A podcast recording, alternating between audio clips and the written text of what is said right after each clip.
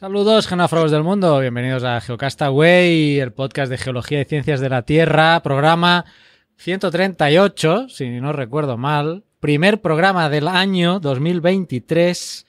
Y con- Aunque es el último, ¿no? Aunque en diciembre no hicimos. cierto, Es el cierto. de diciembre, es el de diciembre. Este es el de diciembre. Pues tendremos que quedar a final de enero para hacer el de enero, ¿o qué? Correcto, correcto, sí, Bueno, sí. ya, sí, ho parlarem, això. Bueno, Óscar, ¿qué tal? ¿Cómo está? ¿Cómo va el año? Oye, no me- muy bien, no me había fijado nunca que Geocastaway queda como muy, muy mexicano esto, ¿eh? Geocastaway. Geocastaway, Bueno, por ¿no? eso tengo una cerveza mexicana aquí.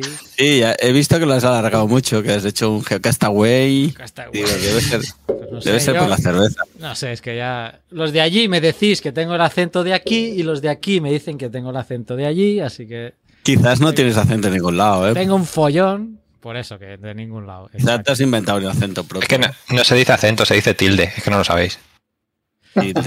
Estás tildado. Bueno, os puedo contar la anécdota de cómo eh, imitan a los españoles eh, aquí en El Salvador, o supongo que en Latinoamérica, porque claro, con la C y la Z, pero la frase es, pues, pues hostia, tío, joder, hostia, tío, joder. Eso es un español. Eso es un español aquí en Latinoamérica. Y de, hostia, también. host- hostia, tío, joder. Son las tres palabras que definen a un español, ¿eh? ¿vale? Que lo sepáis. Puede Pero no- ser, puede ser cierto, ¿eh? Sí. Bueno, eh, a Mario, ¿qué tal? ¿Cómo estás? Feliz año. Buenas, feliz año a todos, a los que nos escuchan o que los- nos van a escuchar y a, y a vosotros, que llevaba sin veros un- unas semanitas. Muy bien. Sara también. Feliz año. Feliz año a todos. Y Pedro, que ¿cómo va el año? Feliz año, pues bien, por ahora no va mal. No sé si Oscar quiere que le digas el, el idioma no No lo sé, como no estábamos. ¿Qué éramos? ¿138 o 139? Mm, Bueno, espera, porque a lo mejor he metido Ah, el ah, pantallón. ah. Ahí a lo mejor has metido la pata. No, no, tengo ni idea. 138. 138. Ay, casi. Es que tú te piensas que hemos grabado en diciembre, pero no. Claro, yo, yo voy sumándole. Yo ya estaba en 139. 139, 139. Este año podía. Mira, a propósito de año nuevo, seguro que lo hice, lo dije el año pasado, ¿no? Hablar bien nonagesimal, no. No, porque paso tienes a Pedro que te va a decir ahora. No, no, la voy a liar. Mejor que no la diga. Eso está Google. Pero bueno, centésimo, trigésimo, octavo. Perfecto. Y y bueno, yo quiero ver unas cervezas que tenéis por ahí, porque la de Sara, sobre todo, yo he flipado. Yo la ambaripa. Ambaripa, Está muy bien. pero esa de Sara es espectacular. Cerdos voladores. ¿Pero qué es voladores. La he descubierto en, haciendo la compra. Ya tenían ahí. He dicho, vamos a probar. Las de Barcelona. Este espacio no está patrocinado por ninguna de estas bebidas espirituosas. Y no fomentamos, No, no, no fomentamos el, No, no, de, de no bebáis. zumitos, chicos. ¿eh? No te creas. O sea, Como que zumo con los hidratos que tiene. Bueno, los Lo zumos tienen muchos es. hidratos, ¿no? Nada, agüita del grifo. Bueno, eh, la idea. O de- cuando se acaba el agua del grifo, que vamos junto, justo, excepto en Galicia, que hay mucha agua, demasiada y poco pantano, ¿no? Creo por ahí. El resto vamos cortos de agua, o sea que tendremos que beber cerveza en breve, ¿eh? Pues venga, Yo veo, veo una laguna ahí, ¿eh? Porque la cerveza se hace con agüita. Cachis, me has destazado la teoría ya, mierda. Así que habría que darse.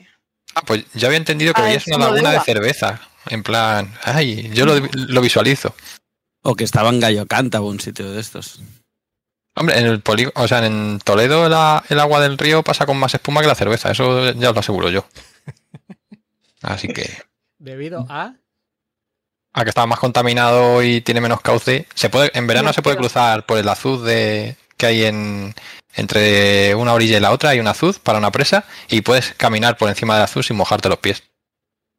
Porque está el agua que no, no lo salta. yo pensaba Vamos a ver, el Tajo, el Tajo a su paso por Toledo es ese río en el que alguien eh, se puede morir en el río y pueden dibujar y no y dibujan su en tiza su, su perfil, su silueta, ¿eh? En el río, porque tela es sol es viscoso. Aquí La hay, ¿eh? Consejería de Medio Ambiente patrocina este espacio de Toledo, ¿no? ¿Tenéis Consejería de Medio Ambiente en Toledo o Castilla-La Algo? En Castilla-La Mancha hay conse- Se supone que hay consejería, pero bueno, el río no se supone que es de es de confederación, el, el ente que lo Sí, debería vigilar. Yo creo que sí. Supongo que sí. Pues, estar bajo una el mar conse- también, aquí a veces esa espuma de- llega del mar también. Yo creo que, que los barcos ahí mar adentro deben vertir lo que no está escrito. Se van a La limpiar. cerveza, la coronita, quieres decir que la vierten fuera en el mar. No me parece mala idea, ¿eh? Te tengo que decir. Creo que cosas peores. Se van a lavar los barcos a alta mar y los lavan ahí y sale de todo. Estoy, bueno, pondría la mano en el fuego. Pero bueno, esto, este tema podríamos tocarlo más adelante porque se vincula con cambio climático. El uso de espumas en el mundo de la minería y estas cosas, que es decir, o Sí, no, no. qui- Quiero como hacer, un, quiero hacer un pack con la. Yo creo que tenemos que mencionar la, la que se lió parda con, con lo del artículo de. De Es tierra, necesario, sí. de tierra y Hace tecnología. tiempo, ¿eh? Ya que pasó eso. Uf. Un mes, ¿no? Más o menos. Yo diría que un mes, pero bueno, eso lo dejaremos más adelante. La idea de hacer este programa era hacerlo a finales de diciembre para hacer un resumen del año, pero bueno, como toda- todavía es día 4, yo creo que vale la pena o todavía no estamos demasiado tarde eh, para si ya fuera 30 es como los que te, te ven el 31 de enero y te dicen hombre feliz año pero to- todavía no hemos llegado a ese punto, todavía es 4 de enero, creo que todavía podemos hacer un resumen de las noticias de- del año pasado. Y como eh, Mario tiene que, eh, tiene que irse antes de lo normal, bueno, tiene que irse dentro de una hora, que es el, el- el tiempo ideal que, Oscar- perfecto. que siempre Oscar ha querido que los podcasts tuvieran, pero eh, no sé por qué las cosas se alargan en el tiempo. Es, es la ley de Parkinson, ¿no, Oscar? ¿no, ¿No la conoces, la ley de Parkinson? No, no la conozco. Como que no, todo se dilata hasta ah, ocupar el espacio disponible. Ya sea el tiempo, ya sea el espacio.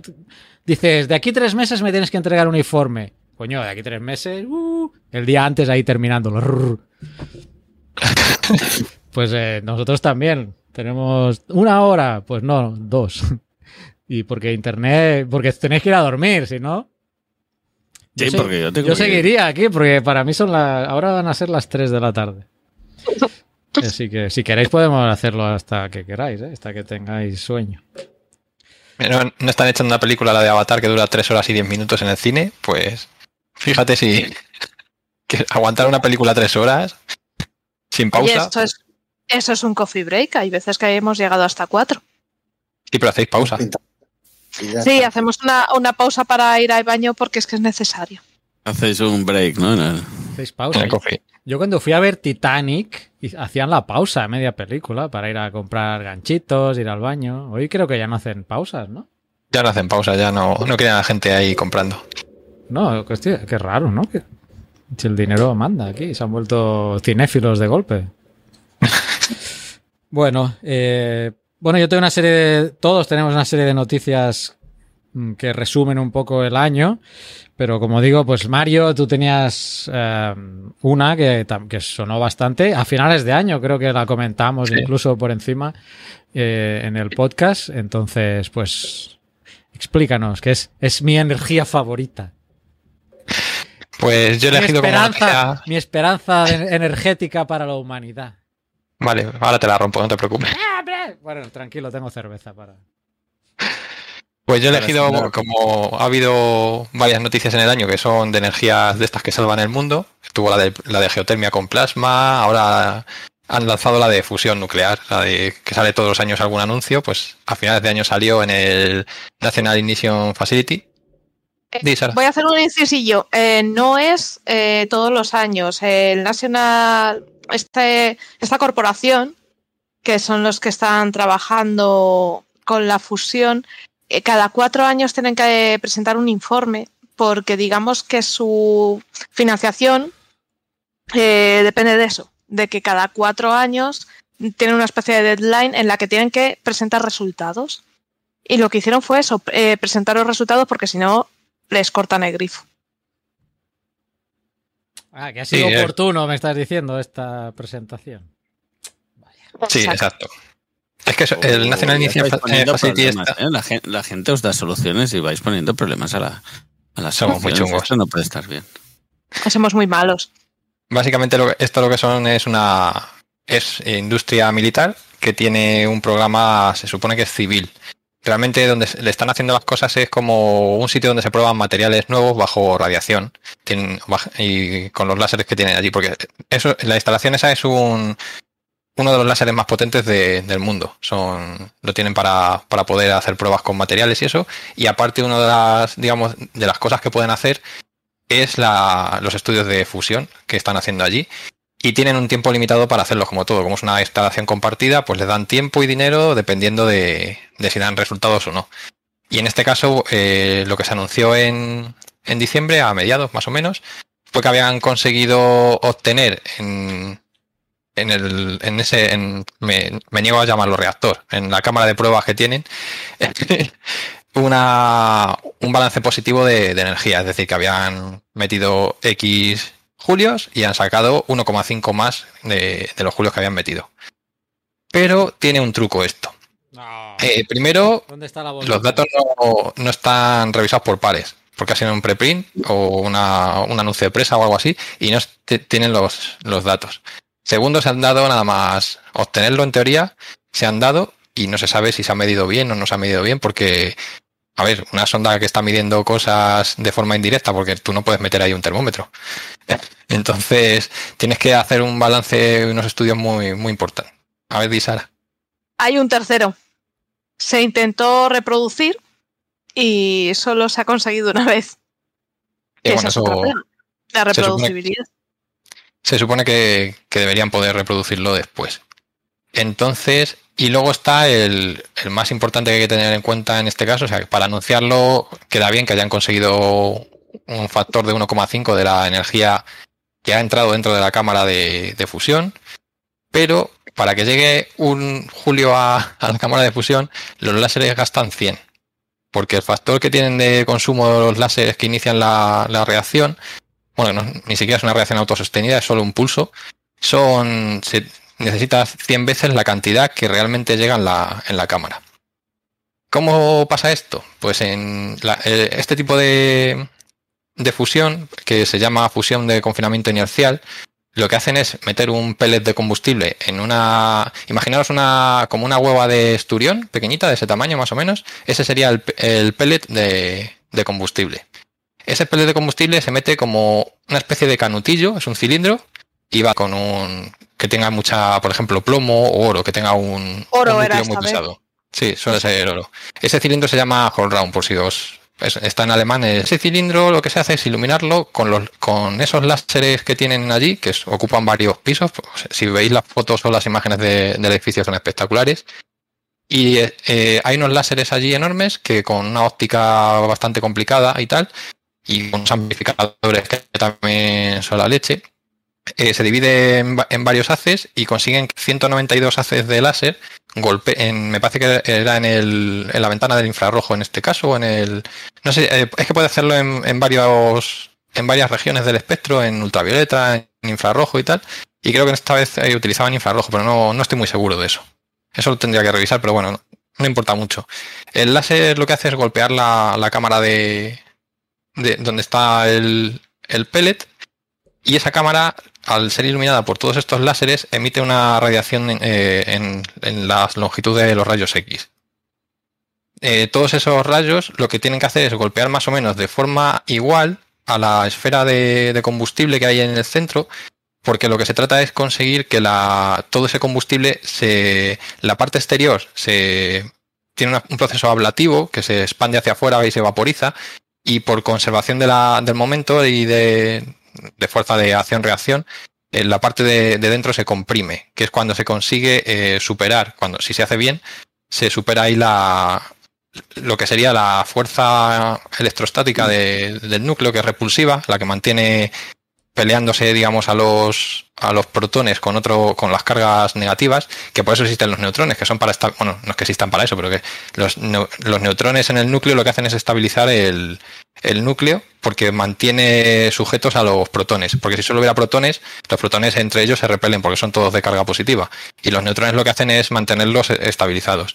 Entonces, lo que se trata de conseguir con, esta presión que incide sobre la, el pellet de, de, energía, de combustible es que se comprima tanto que se supere la, lo que es la fuerza electrostática repulsiva de los protones y todos esos nucleones interfieran entre ellos a través de la, de la fuerza eh, nuclear fuerte. Y es donde se consigue la, la fusión. Entonces, en, cuando consiguen esto, que es con, en un pulso de, me parece que eran del orden de los picosegundos o de los femtosegundos nada más, ahí es cuando se consigue que ah, se han metido X julios de, a través de que es con los rayos X se convierta en 1,5 al, al producirse la fusión de los átomos que hay de, ligeros ahí, que suelen ser tritio y, y deuterio y cosas así, porque tienen que ser ligeros para poder conseguirlo, es, se libere la energía que tiene porque al, se fusiona durante la fusión, se convierte en todos esos átomos ligeros en helio y el helio, hay una pequeña discrepancia de masa con, con los dos átomos que tenía, que son los que inician el proceso de masa, eh, se convierte en energía por la famosa fórmula esta de mc cuadrado y es la que da eh, la que libera la energía en, el, en, la cámara esa. Es solo un instante, es decir, han conseguido, si, lo han conseguido de verdad, que eso habrá que, que, que revisa por pares, lo han conseguido durante un instante, que son 0,0005 segundos, algo así nada más para tener, como decían, energía infinita y limpia y no sé qué, eso se debería hacer, pues, por lo menos, no, yo qué sé, 15 veces por segundo o más para poder conseguir la, energía. Entonces, esa cápsula de oro está dentro de, un, de una esfera que, se ve muy bien en las imágenes, que sería donde se intenta controlar toda esa, esa energía que se va a liberar, se intenta controlar ahí, está refrigerada, etcétera.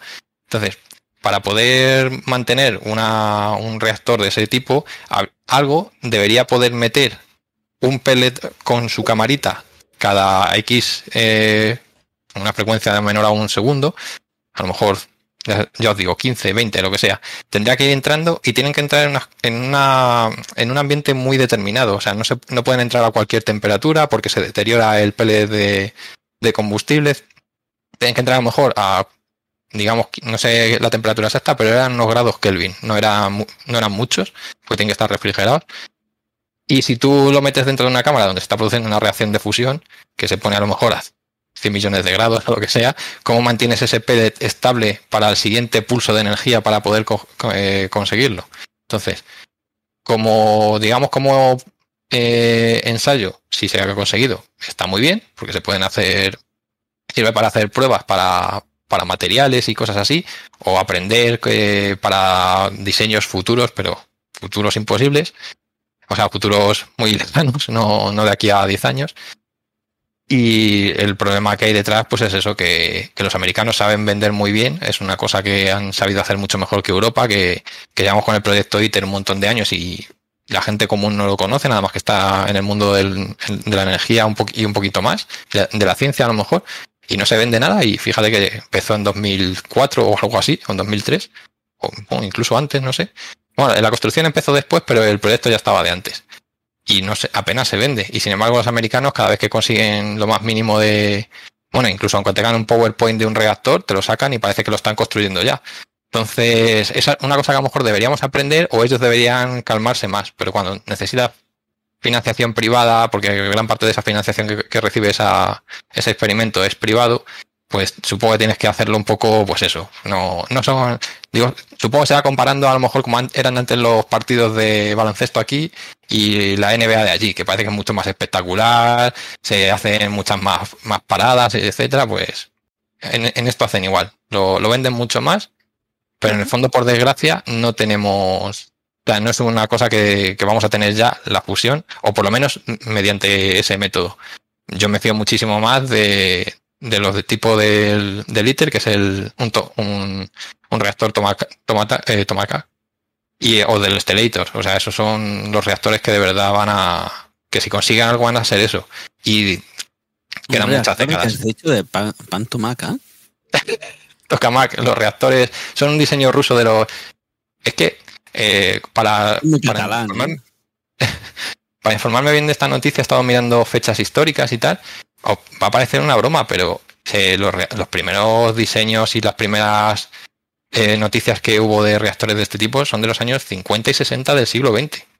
Estamos en el año 2022 y todavía no tenemos nada más que unos medio construidos en los que se ha conseguido cositas pero no se ha conseguido mucho más. Y el ITER, por ejemplo, se pretende o se quiere que una de sus funciones sea aguantar, si no me equivoco, unos minutos la reacción de, de fusión nuclear. Unos minutos nada más.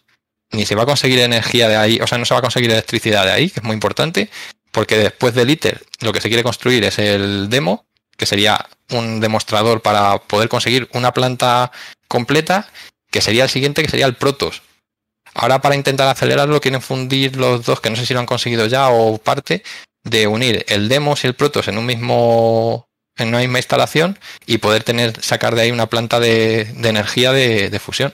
Pero no sé, todavía no tenemos nada de eso. Y en Granada se, se va a montar un laboratorio de- para estudiar el comportamiento de los materiales a través de la ra- radiación, porque lo que pasa en la fusión, como se liberan muchos neutrones y los neutrones no se pueden controlar con campos magnéticos que no se pueden parar, porque como no les afecta la, los campos magnéticos ni, ni los eléctricos ni nada, entonces esos van a golpear sí o sí las paredes del reactor. Y todavía no se sabe qué materiales pueden aguantar durante cuánto tiempo una radiación de neutrones tan, tan continuada. Porque tienen que ser materiales muy especiales. Porque primero tienen que aguantar el, la lluvia de neutrones. Aparte otra radiación que se generará en forma de fotones en la propia fusión del plasma, estará golpeándolo. A veces el, plasma se desestabiliza un poco y puede llegar a acercarse mucho a, la- a las paredes de, la cámara de, fusión.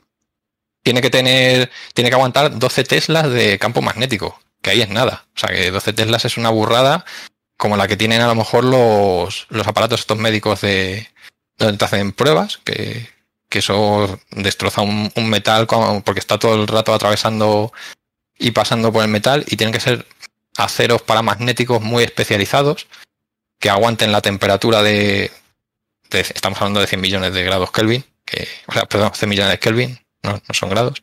No, no son grados. Entonces, y luego aparte en- tienes que conseguir que en las, en las propias paredes del reactor, al, interf- al interferir los neutrones con ella, se genere el tritio que necesita el reactor para la fusión, porque el tritio no se puede conseguir de ningún otro sitio que no sea generándolo en, reactores. El deuterio se puede sacar de agua de, mar, pero el tritio no. El tritio se va, lo que se hace es poner semillas de litio en las paredes del, reactor que absorben los neutrones que se liberan durante la fusión y a partir de ahí se genera un tritio. Que el tritio se tiene que sacar de las corrientes de, que están circulando en el reactor. Eso se tiene que sacar fuera, limpiarlo, coger el, sobrante de, de todo lo que haya ahí, quitar lo que se ha generado, pues no se, no se va a quedar limpio eso. Y todo eso volver a inyectarlo en la, en la cámara de forma continuada, manteniendo el plasma que no se altere. O sea, no, no quiero desilusionarlos, pero que no es una cosa que vaya a estar preparada en 10, 20 y vamos, me parece que el primer plasma se esperaba para 2030 y algo, o algo así, en, en el ITER, o sea que vamos con, con tiempo. Y ese es el más, digamos, el proyecto de los más avanzados que hay ahora mismo en el mundo, porque es, un consorcio de muchos países. El americano de, confina, de confinamiento inercial, no, no lo esperéis. Porque no. De ahí todavía no se sabe ya ni siquiera cómo, de cómo se pasaría de la fusión a la parte ya eléctrica de sacar electricidad o energía o lo que sea. Está muy bien porque es un, sí, funciona, es que anda un paso grande y tal, pero tienen que, tienen que pulirlo mucho todavía y, y luego eso convertirlo a un proyecto como el ITER. ¿Que se aprenderá mucho de, de ahí? Sí. ¿Que no nos va a salvar el mundo? También. Exacto. Oye, y una pregunta, dime, dime que es verdad. ¿La gente de Ribera del Duero se han presentado para albergar el proyecto Protos o no? No lo sé. Ah, vale, joder, no lo había pillado, Dios mío, estoy lento, perdón, perdón. Pues yo no lo pillo. Es que es un vino de ahí, el Protos. Ah, se nota que no, yo de vinos, tururú. A mí me ha Creo costado. ahí han fallado un poco, ¿eh? Yo. Bueno, no sé si se ha licitado y tal. Pero bueno, yo me apuntaría como sede, hombre, faltaría más. Sería la. Sí, sí. España se, plante- se presentó a, al ITER, pero al final quedó con Francia en que para no presentar dos candidaturas en Europa se, dejaba la de Francia. Francia como tiene más, eh, digamos, experiencia en energía nuclear, pues supongo que se eligió por eso. Y al final ganó Francia. De hecho, se está construyendo allí. O sea que Y es el que va más avanzado, dices. sí, eso que más va avanzado que están. Hoy me parece que ponían que estaban construyendo o poniendo la sala de control, que se supone que va a haber unos 80 operarios, ingenieros y, y científicos pues viendo cómo está funcionando eh, el bicho. Así que... Claro, es que en- grande, ¿no? Yo, yo todas las imágenes que he visto es de un bicho muy grande eso, ¿no? es gigantesco. O sea, es- yo he visto los, las secciones, no, no sé si os acordáis que hace unos meses Sí, comentamos que se habían dañado unas secciones del toroide y son, las tienen, yo creo que son, si se las están construyendo deben ser navieras o algo así, las que tengan la capacidad para hacer esas cosas tan... Claro, todo con, o sea, solo en cableado del bicho ese, no sé si había, no sé cuántos miles de kilómetros de cables de, además de no de cables normales de acero, o sea, de cobre o de aluminio algo eso, son dopados con sustancias raras, o sea, es un la complejidad del reactor es enorme y se espera, según estuve leyendo en porque si os interesa mucho el tema, en la. Sociedad Nuclear Española y los jóvenes nucleares tienen editados, vamos, tienen varios libros gratuitos en, en la propia web que te explica bastante bien el proceso de, de fusión y la parte comercial, y luego un montón de infografías y datos. Y ahí te venían los datos de, de lo que se estimaba que iba a costar, y luego de eso cómo se iba a traducir en los futuros eh, modelos, y decían que a lo mejor se conseguía reducir a un cuarto el, el coste de- del reactor. De todas maneras, aunque para el esfuerzo de la humanidad no es mucho lo que se está gastando, como entidad comercial o como como planta de, generación de energía son muy caras y no son eh, sencillas de construir. No llegas y dices, me voy a montar aquí un reactor de fusión. Porque la fisión, que la tenemos más, más o menos controlada, la tenemos, eh, estamos aburrida de ella, llevamos con- desde 1950 y algo con reactores de fisión comercial y no se montan en cualquier país, o sea, no- y no se hacen en un pispás, que se tarda en, en sacar una, una planta operativa a lo mejor 15 años tranquilamente de, media pues imagínate una que todavía es, un, es una primera de, su clase. O sea que, durante todo ese tiempo necesitamos algo que nos solucione la papeleta. No, no, está claro. Bueno, yo, yo soy consciente del, del tiempo, ¿eh? Pero mm, tú no crees que cuando, o sea, si están trabajando en eso es obviamente para llegar a, a un a buen puerto. El día que el ITER, sup- supongamos que es el ITER, pues con- lo consigan lo que buscan y luego venga el, el Protos y ¿qué vos has dicho? El, el Demos primero y el Protos el después. Demos y el Protos, que pues sí, van a tardar 10, 15, 20 años. Pero el día que lo, se consiga, que para eso trabajan, mira, para los del podcast dice Mario, tira, tira para arriba. Bueno, yo quiero vivir para verlo, te. Eh, pues, joder, es que estamos Tendremos, antes las comunidades energéticas y todo eso que, que quieras que no, algo bastante ayudarán. Claro, en 20 años necesitamos mucha energía por el camino, pero bueno, te pregunto a ti, que es el que más ha visto el tema. Mm, ¿No confías en que el día que lleguemos a buen puerto, joder, es que es una energía que tiene muchas bondades, ¿o no?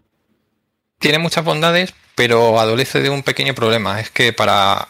eh, está pensada como una central de energía como las antiguas, que son grandes plantas de producción eh, manejadas solo por una entidad, ya sea estatal o una gran corporación, que suministra energía en un punto y se transporta hasta el consumidor. Pero el problema está que las redes eléctricas, sobre todo las modernas, tanto las europeas como la, la estadounidense, van- están cambiando ese, paradigma de red. Entonces, han, pasado de un modelo unidireccional de, producción de energía, en donde hay unos actores que producen y otros que consumen, a un, grafo de, de esa energía mucho más eh, interconexo, eh, con sus dominios, que es muy importante lo de que la red eléctrica esté formada por sus dominios, muy conectados con otros, pero que sean muy autónomos entre ellos. En caso de que hay un problema en un, en un nodo de la red, no se transmita al resto y si en algún momento se, la red se secciona y se queda una parte dañada por lo que sea, se queda aislada, que tenga ella misma la capacidad de, auto, de automantenerse. Con grandes productores en, en, la red eso no se puede conseguir, porque tú en cuanto cortas, por ejemplo, las, las nucleares que tenéis en, en Cataluña, tenéis Ascobo por allí, Vandellós y todo eso, le dejas sin, sin toda electricidad y sin la frecuencia, que es muy importante, de red al resto que tendría que manejarse con tirar de hidráulicas en el caso de que hubiese agua o de ya de centrales de, ciclos combinados así. Entonces lo que se pretende es que ese modelo que está ya obsoleto, porque si os dais cuenta, tanto las redes de datos como las de electricidad han evolucionado hacia un mismo modelo, que es mucho más, antes el Internet tú te conectabas y cogías información.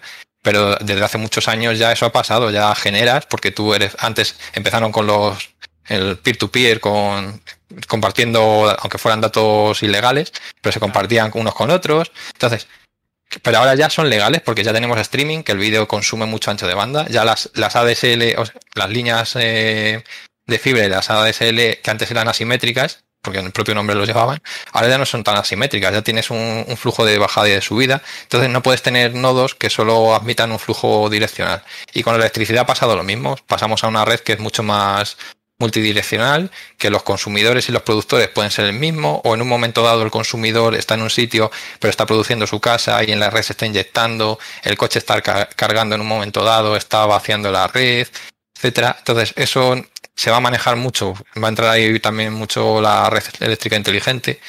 Y estas grandes centrales, que por desgracia yo creo que es que van a llegar tarde. O sea, hubiera sido muy interesante tenerlas ya, igual que las centrales nucleares, tenerlas ya y poder utilizarlas, pero como han llegado tarde, se van a quedar obsoletas porque en el plazo que.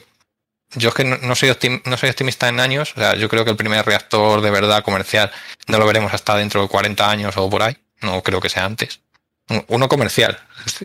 Y eso uno, o sea, porque eso se lo va a poder permitir muy pocos países. Para dentro de 40 años no podemos estar esperando a que nos solucione la papeleta. La papeleta cuando llegue ese momento tiene que estar solucionada ya. Y la única forma que se puede hacer ahora mismo que sea más económica, eh, la, por, desgracia, por suerte, las energías renovables, porque tienes la fuente de energía en tu mismo sitio, tanto la, que, la del sol, la, la eólica la tienes ahí y la estás consumiendo tú, y luego aparte es muy modular, tú la puedes desplegar, tú no tienes por qué desplegar de repente un reactor de fusión de, de un gigavatio de, potencia o de un, gigavatio y medio. Tú puedes ir poniendo, voy a poner 200 megavatios de solar. Parece que nos hemos quedado corto, vamos a poner más, vamos a poner, hasta que llegues al gigavatio de solar, pueden pasar muchos años, pero que ya estás produciendo energía en, en paquetes el primer año 200, el segundo 400, o sea, se puede ir haciendo muy modular y en sitios donde no hay red que es una cosa que damos aquí por sentado, que nosotros encendemos la, la luz y tenemos una red que nos soporta, pero hay muchísimos países que no tienen una red eléctrica. O sea, si veis el mapa de, de la red eléctrica africana, es muy, muy, muy, muy triste. O sea, tienen unas líneas, están casi todas en las zonas cercanas a la costa, cercanas a minas y esas cosas para la gente que se lleva sus materiales, pero en el interior líneas de transporte o líneas de distribución es muy triste porque no hay nada, porque no les interesa a nadie. Entonces, para montar una central, por ejemplo, no, es que energía gratuita para África.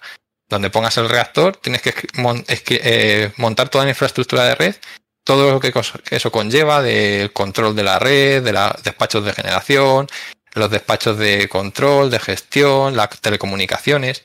Sin embargo, tú llegas y montas una instalación de fotovoltaica para alimentar una pequeña ciudad o un pueblecito una eólica y a lo mejor no tiene, es cierto que no puedes tener una fuente de fiable las 24 horas del día, pero mejor tenerla por lo menos en las horas de sol y luego tener a lo mejor unas baterías, porque la verdad es que se puede hacer luego modular, meter baterías y no esperar a que una corporación quiera solucionarte la vida de esa forma o que le interese tanto. Pues de hecho, si veis los reactores que tienen ellos de fisión, me parece que solo hay en Sudáfrica. Hay algunos países que estaban pidiendo montar eh, reactores nucleares de comerciales de, para electricidad, pues también tienen para investigación, pero es que no, no lo tienen. Entonces, para cuando quieran llegar, ya es tarde, porque es mucho más sencillo montar fotovoltaica, por ejemplo, o incluso eólica, que para lo caros que son los aerogeneradores, luego compensa tenerlos funcionando, porque creo que va a pasar como siempre. Esto me da un poco de vergüenza, pero que se van a desmontar aerogeneradores eh, envejecidos en Europa o en países ricos y no creo que los tiren. O sea, esos van a ir a acabar como ha pasado con coches, con telefonía móvil, portátiles, se los van a llevar a, África. Incluso los propios ciclos combinados y centrales así térmicas que son fiables y que no se, que no se pudieron aprovechar en su momento durante el boom aquí en, en Europa, pues es posible que acaben allí también montándose. Entonces, por eso el panorama que veo como la colaboración es pésima, porque no creo que de repente digan, ahí va, tenemos un reactor de fusión nuclear, vamos a compartirlo con todo el mundo y porque No. ha pasado con las vacunas, que no se han compartido las ni siquiera las, las patentes ni nada, ni han tenido problemas y cada uno tenía la suya y nadie quería hacer las otras y no sé qué. Pues imaginas con un, un bicho que es- lleva miles de millones de euros invertidos y que cuesta un montón. Entonces, el, el factor realmente yo creo que no es la tecnología en sí, sino el de siempre, el hombre. Y siento dar este planchazo así. Esa es mi opinión, ¿sabes? Que habrá, escuchad a otro, a otra gente que conozca de verdad del sector, porque a lo mejor opina otra cosa, ¿sabes? Que ¿Los chinos no estarán por ahí trabajando en algo secreto? los chinos estaban Ah, participaban en el ITER. secreto. Ah, están con el ITER. Sí. Eh, ITER Y es una. Una cor- eh, ITER es una colaboración a nivel global. Eh, los chinos estaban probando un reactor de tritio. Era por eh, fisión a partir de. No, tenían de- el de, el de sales fundidas ya. Eso, de sales. Perdón, me he equivocado. Sí, Ah. tenían el de sales. Entonces, lo malo es que el de sales, para que arranque, le tienes que dopar a esas sales, las tienes que dopar con, con uranio. Minerales. Este pero lo bueno, he pillado. Este lo he pillado. Este lo has Sí, pillado, ¿eh? sí, sí, sí, sí. Tenía otro que tenían eh, el, el reactor de tritio porque, claro, China es muy grande, tiene más sitio. Era- Ay, tío. Este era, Este era más malo, ¿eh? Este era el nivel. el nivel, No, este es el no lo he sacado porque digo, este es más malo y es semántico y quizá no me lo pillan. Sí, Chi- yo creo que China tiene ahora mismo todo lo que podéis imaginar de tecnología energética. Seguro que China lo está construyendo o lo tiene construido ya. Porque en renovables tienen una burrada y además han, han desplegado renovables para aburrir, que me, parece que hay en sitios que hay tanta renovable que ni lo que no tienen son las líneas de conexión, pero está montada la, la renovable. Tienen los reactores, el reactor el SMR, uno de los primeros conectados a la red, tienen el de sodio, tienen la, la, la hidráulica de, la- de las siete gargantas, estas que es una bestialidad, que son, yo no me niego a llamarlo renovable. Y No, eso es- tuvo un impacto ambiental descomunal. no ambiental, social, Social, porque ¿cuántos, ¿cuántas ciudades y pueblos fueron desplazados por no sé, pero me parece que, llegó a un millón de habitantes lo que habían movido. una, una barbarie? Es que en China cuando se hacen las cosas se hacen. Se hacen a lo grande. Bueno, pero ahora nos estamos dejando el hecho de que como vamos a ir a la luna, vamos a traer helio 3. Te estabas olvidando de eso, Mario. Sí, vamos a, cons- vamos a, a consumir en o sea, en cohetes químicos para traer el helio 3 para enfriar los reactores de fusión. Le veo yo ahí un poquito de... Pues es que se se me olvidó decirlo antes, eh, se utiliza helio normalmente eh, para refrigerar. También hay combinaciones de plomo y no sé qué, pero suele utilizarse el helio, que es lo que mejor se, se sabe. Hmm. Así que Bueno, bueno, que va, va para largo y bueno, y por lo que veo, mm, bueno, que se- estemos sentados esperando y que incluso cuando llegue, ya a lo mejor se ha montado ya otro, otro sistema que, en el que ya no vamos a depender tanto de, pues, de esta fusión, ¿no? Que generaría mucha energía, pero ya podríamos haber tenido la mm, papeleta solventada para ese, para ese tiempo, ¿no? Bueno, bueno. Sí, yo creo que el, el problema ha sido el de siempre, que, que nos hemos sentado a, a esperar, no se ha hecho nada hasta que no hemos visto de verdad las orejas a, a Putin, porque el que empezó a mover esto ha sido el problema de, de Ucrania. Era como el sí, el cambio climático, el sí para nuestros hijos. No, no, que lo tenemos ya aquí, señores, que lleva entre nosotros mucho tiempo y, y no han hecho nada. O sea que realmente, si es en renovables solo con el impulso que se está dando este, estos últimos años, han crecido una burrada. Bueno, en autoconsumo hemos batido récord este año de instalación y la, ha salido ya parte de, como digamos, un preinforme de red eléctrica de, de, las energías que se han utilizado en España. La primera, por desgracia, han sido los ciclos combinados, que normalmente era la, la nuclear, pero este año el, los reyes han sido ciclos combinados por culpa de, de, la situación, pues bueno, pues todo el jaleo que hay con Ucrania y lo de los reactores de Francia, etcétera. Y luego, después de los ciclos, eh, ha entrado la, me parece que era la eólica, la segunda fuente de energía, que el año pasado fue la primera este año ha sido la segunda, la tercera ha sido nuclear y atención, la cuarta ha sido la fotovoltaica, que es que parece que, estamos hablando de, energías minoritarias y ahora mismo energías libres de emisiones han sido la segunda, la tercera y la cuarta fuentes de, de energía libres de emisiones. Si no habrá sido por los ciclos que han ganado el primer puesto y de goleada, porque me parece que duplicaban a, a, la, segunda energía, no sé si eran del orden de una eran veintitantos y, el otro cincuenta y tantos mil gigavatios hora y cuando se, digamos que se vuelva a estabilizar eso de, de la guerra, si tenemos suerte y se acaba ya, no por, porque no falta energía, sino porque dejen a Ucrania en paz. Pero a nosotros nos afectaría en esto y, y supongo que el año que viene habrá, tendremos un esquema muy similar. Los primeros serán lo, la eólica y la fotovoltaica y la nuclear otra vez. O sea que ese es el futuro que, que yo creo que nos depara mientras tengamos nucleares, porque luego ya en, a partir de 2035 me parece que se empezaban a, a o 2037 empezaba a cerrar ya el primer reactor. Así que a ver si para esa época tenemos instalado mucha más renovable. De hecho, yo mi alrededor día... no paro de ver. ¿Perdona?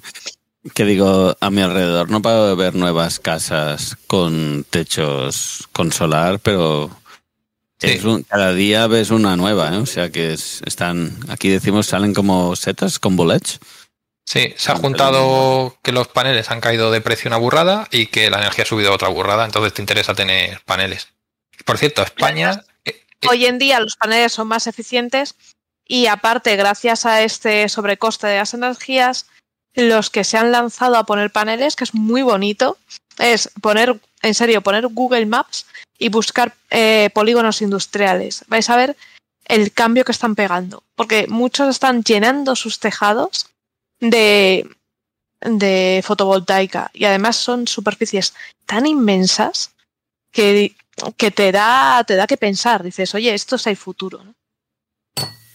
Y aún así, con la, solo con la de los tejados no se cubre la energía. O sea, las plantas industriales, a lo mejor una de, de 500 megavatios te ocupa una burrada de terreno. O sea, si podéis buscarlas en, en Google, la, la, una de las plantas que se llama Núñez de Balboa y otra Pizarro, si, la, si veis la superficie que, que ocupan, son espectaculares. O sea, son, y son de potencia, me parece que tienen, no, no llegan a los 500 megavatios nominales. O sea, que, que, es más o menos un cuarto de una central nuclear. En potencia. Nada que ver uh -huh. con la energía que genera una nuclear que le da sopa con ondas a cualquier fotovoltaica. Pero la fotovoltaica es muy fácil de instalar porque se llega y se van hincados los, los paneles que no llevan tampoco un soporte, una mesa tal. Y los, lo más complicado a lo mejor de instalar es la subestación, que se hacen ahora modulares, llegan con, con ya con todos los módulos formados en, preformados en hormigón y se montan relativamente rápidos. Se, yo creo que se tarda casi más en conseguir lo, los procedimientos administrativos, la evaluación de impacto ambiental y todo eso, porque son cosas que no se pueden reducir mucho más. Y construir una, una solar, a lo mejor que desde que inicies el proyecto hasta que lo acabes, que la puedas tener en cinco años, con suerte. Así que. Aquí en El Salvador hay. Bueno, ya lo, creo que lo he comentado en más programas, pero hay una infinidad de proyectos de plantas fotovoltaicas. Pero algo es espectacular. O sea, digo, pero ¿para qué queremos tanta energía en este país tan pequeño? Supongo que la vendemos a la región, ¿no? Se consume mucha aquí, es cierto, pero muchos terrenos que eran de cultivos ahora se están transformando en, pues esto, en grandes extensiones de, de paneles, que tienen su impacto ambiental, ¿eh? Sí, sí, sí. sí. O sea, es muy y importante. Que... también, porque si, de, si estás ocupando y más en El Salvador con la densidad de población que tiene. ¿eh? Otros países no me meto tanto, pero conociendo El Salvador, eh, quitar superficie de cultivo puede llegar a ser un problema para el propio país. Sí. Se podría hacer que conviviesen. Se podría hacer que conviviesen ciertos eh, cultivos con, con fotovoltaica, pero claro, hay que planificarlo muy bien y saber lo, que estás haciendo, porque tú no puedes meter maquinaria de cosechas y todo eso entre las filas de, de fotovoltaica porque seguro que algún cable te lleva. Entonces, hay que hacerlo. Puede convivir un poco, pero claro, como todo. Aquí que nadie nos engañe. Todas las energías y todos los proyectos tienen impacto en el ambiente. Entonces, tú tienes que elegir el que te interese, el que menos impacto tenga o el que dé un. Incluso si tienes un impacto positivo. No hay, no hay nada que, que exista, que hagamos, que no tengan impacto. Otra cosa es saber si. O, o peor. Entonces. A mí se me ha cortado lo último de Mario, no sé a los demás. Mario, te has cortado. Ah, perdón. No, decía que, que- todo tiene, o sea, resumiendo, que, que todas las energías tienen impacto, que no hay ninguna que sea el, el bálsamo de Fierabrás y que, que hay que convivir, que en cada sitio hay que elegir la tecnología que te interese, combinarla con otras y, y ya está. Que no nos pueden vender que la geotermia de esa de plasma iba a ser la leche o que la fusión va a ser la leche. En un sitio será la leche, pero en otro no. Hay que buscar lo que mejor, tanto que tenga menos impacto ambiental como que tenga un buen impacto económico y social en la zona. Porque tú lo que no puedes hacer es montar una planta que sea la repera en bicicleta y resulta que, que todo el, operario es de fuera, todos los suministros son de fuera, el reactor es de fuera, etcétera. Que al final la única persona laboral que va a haber allí, de, por ejemplo, en, si fuera en El Salvador, iba a ser la mujer de la limpieza, por, por desgracia, y el conserje de, de la planta. Todo el resto iban a ser... Eh, de limpieza, ¿eh? Sí, bueno, es que por desgracia el 99% de- del personal de limpieza siempre acaban siendo mujeres. En... Lo he dicho a posta porque en los estudios de impacto ambiental también se, in- se incide en la parte de, de estudio de género, que a la gente le, suena, le suele sonar a chorradas, pero es cuando haces cualquier infraestructura, pues afecta en, en la demografía de la zona y tienes que intentar que, que impacte de forma positiva, no, no vas a hacer lo de siempre. Aquí en El Salvador, ya te digo yo que el 100% serían mujeres.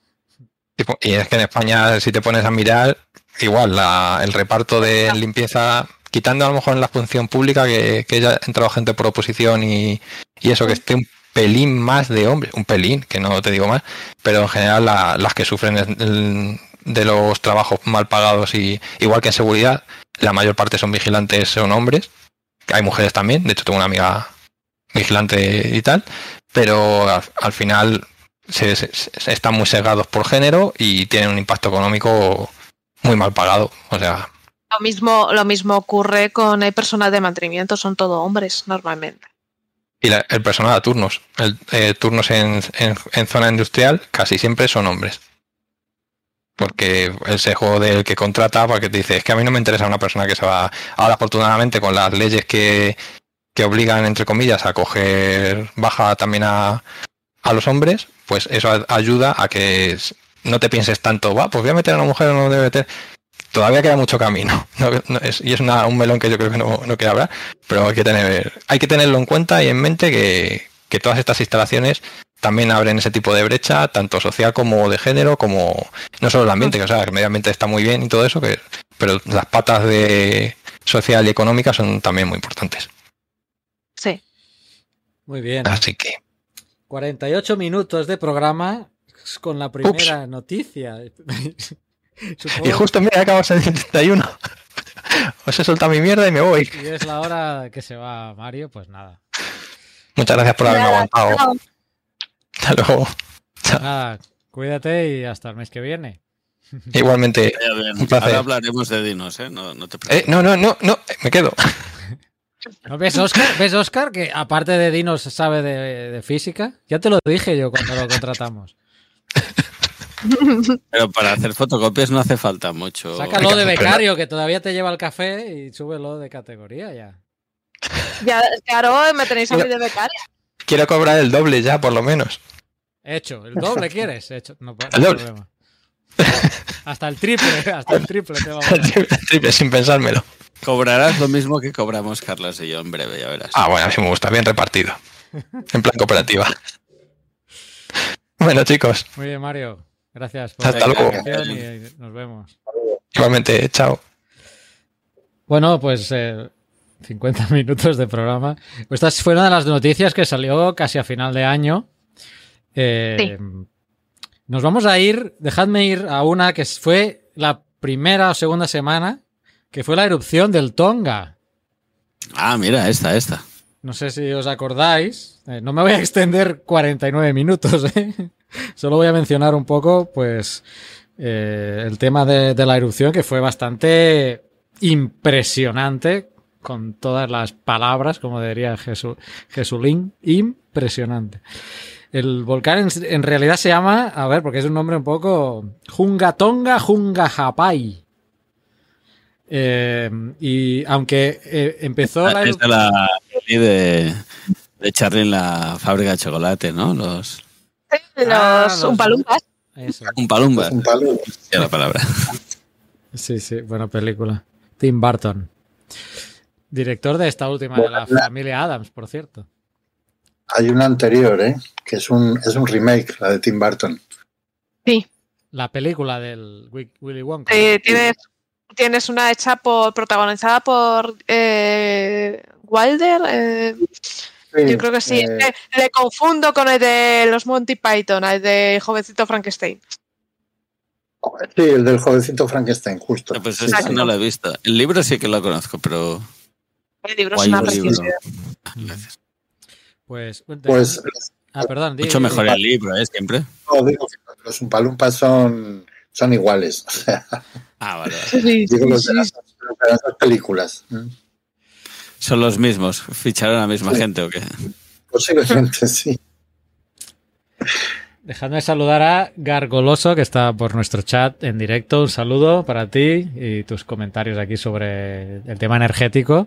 Eh, síguenos porque vamos a seguir comentando otras noticias que también a lo mejor te, te interesan. Eh, como digo, la erupción del, del, de este volcán empezó ya a finales del, del 21, en diciembre, pero digamos que la explosión fuerte, eh, la, la, emisión fuerte, eh, fue en enero. Explosión el... en mayúsculas, eh, además, ¿no? Sí, sí, el pepinazo.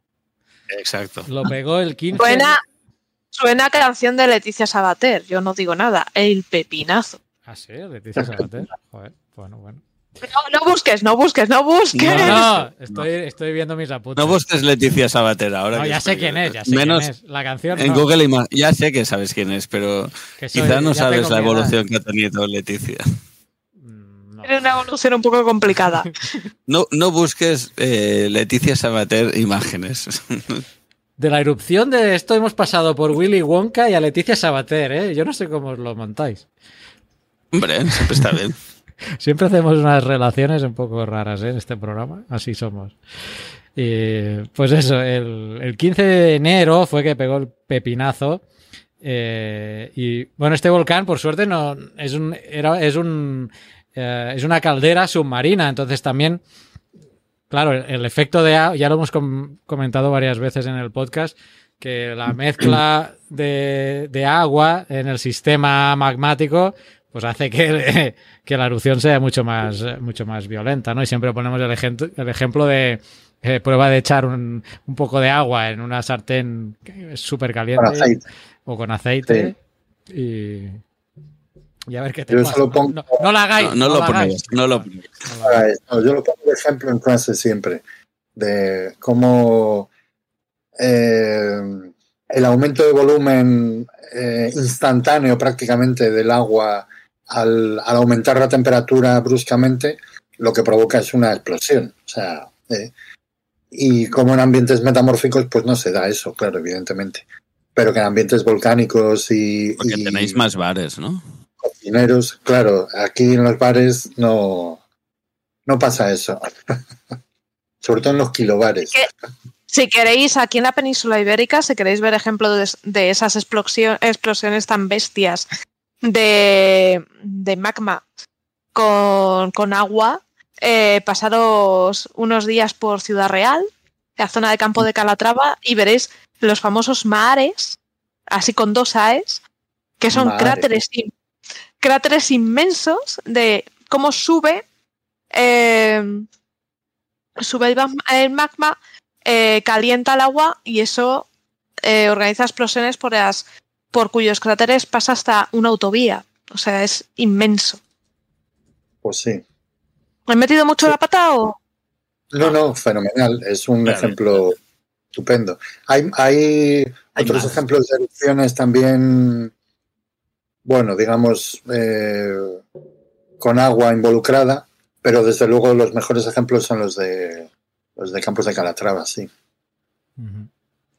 Y si hay mucha agua encima del volcán, no se forman mares, se forman lo que se llaman las lavas eh, almohadilladas, ¿eh?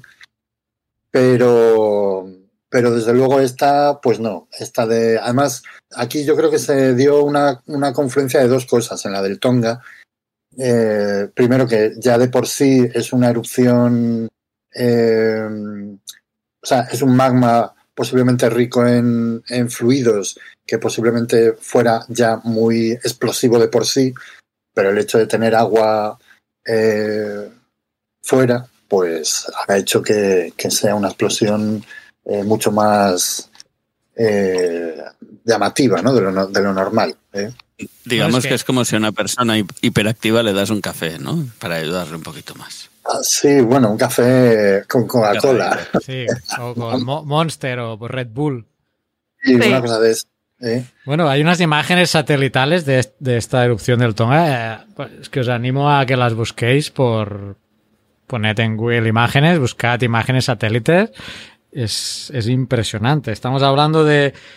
eh, he leído varias varios fuentes, pero me he ido a la, al Smithsonian, que tiene una página brutal de, sobre los volcanes. eh, se llama. A ver, quiero decirosla bien, porque si queréis información de algún volcán del mundo, eh, podéis ir a, esta página del Smithsonian Institution.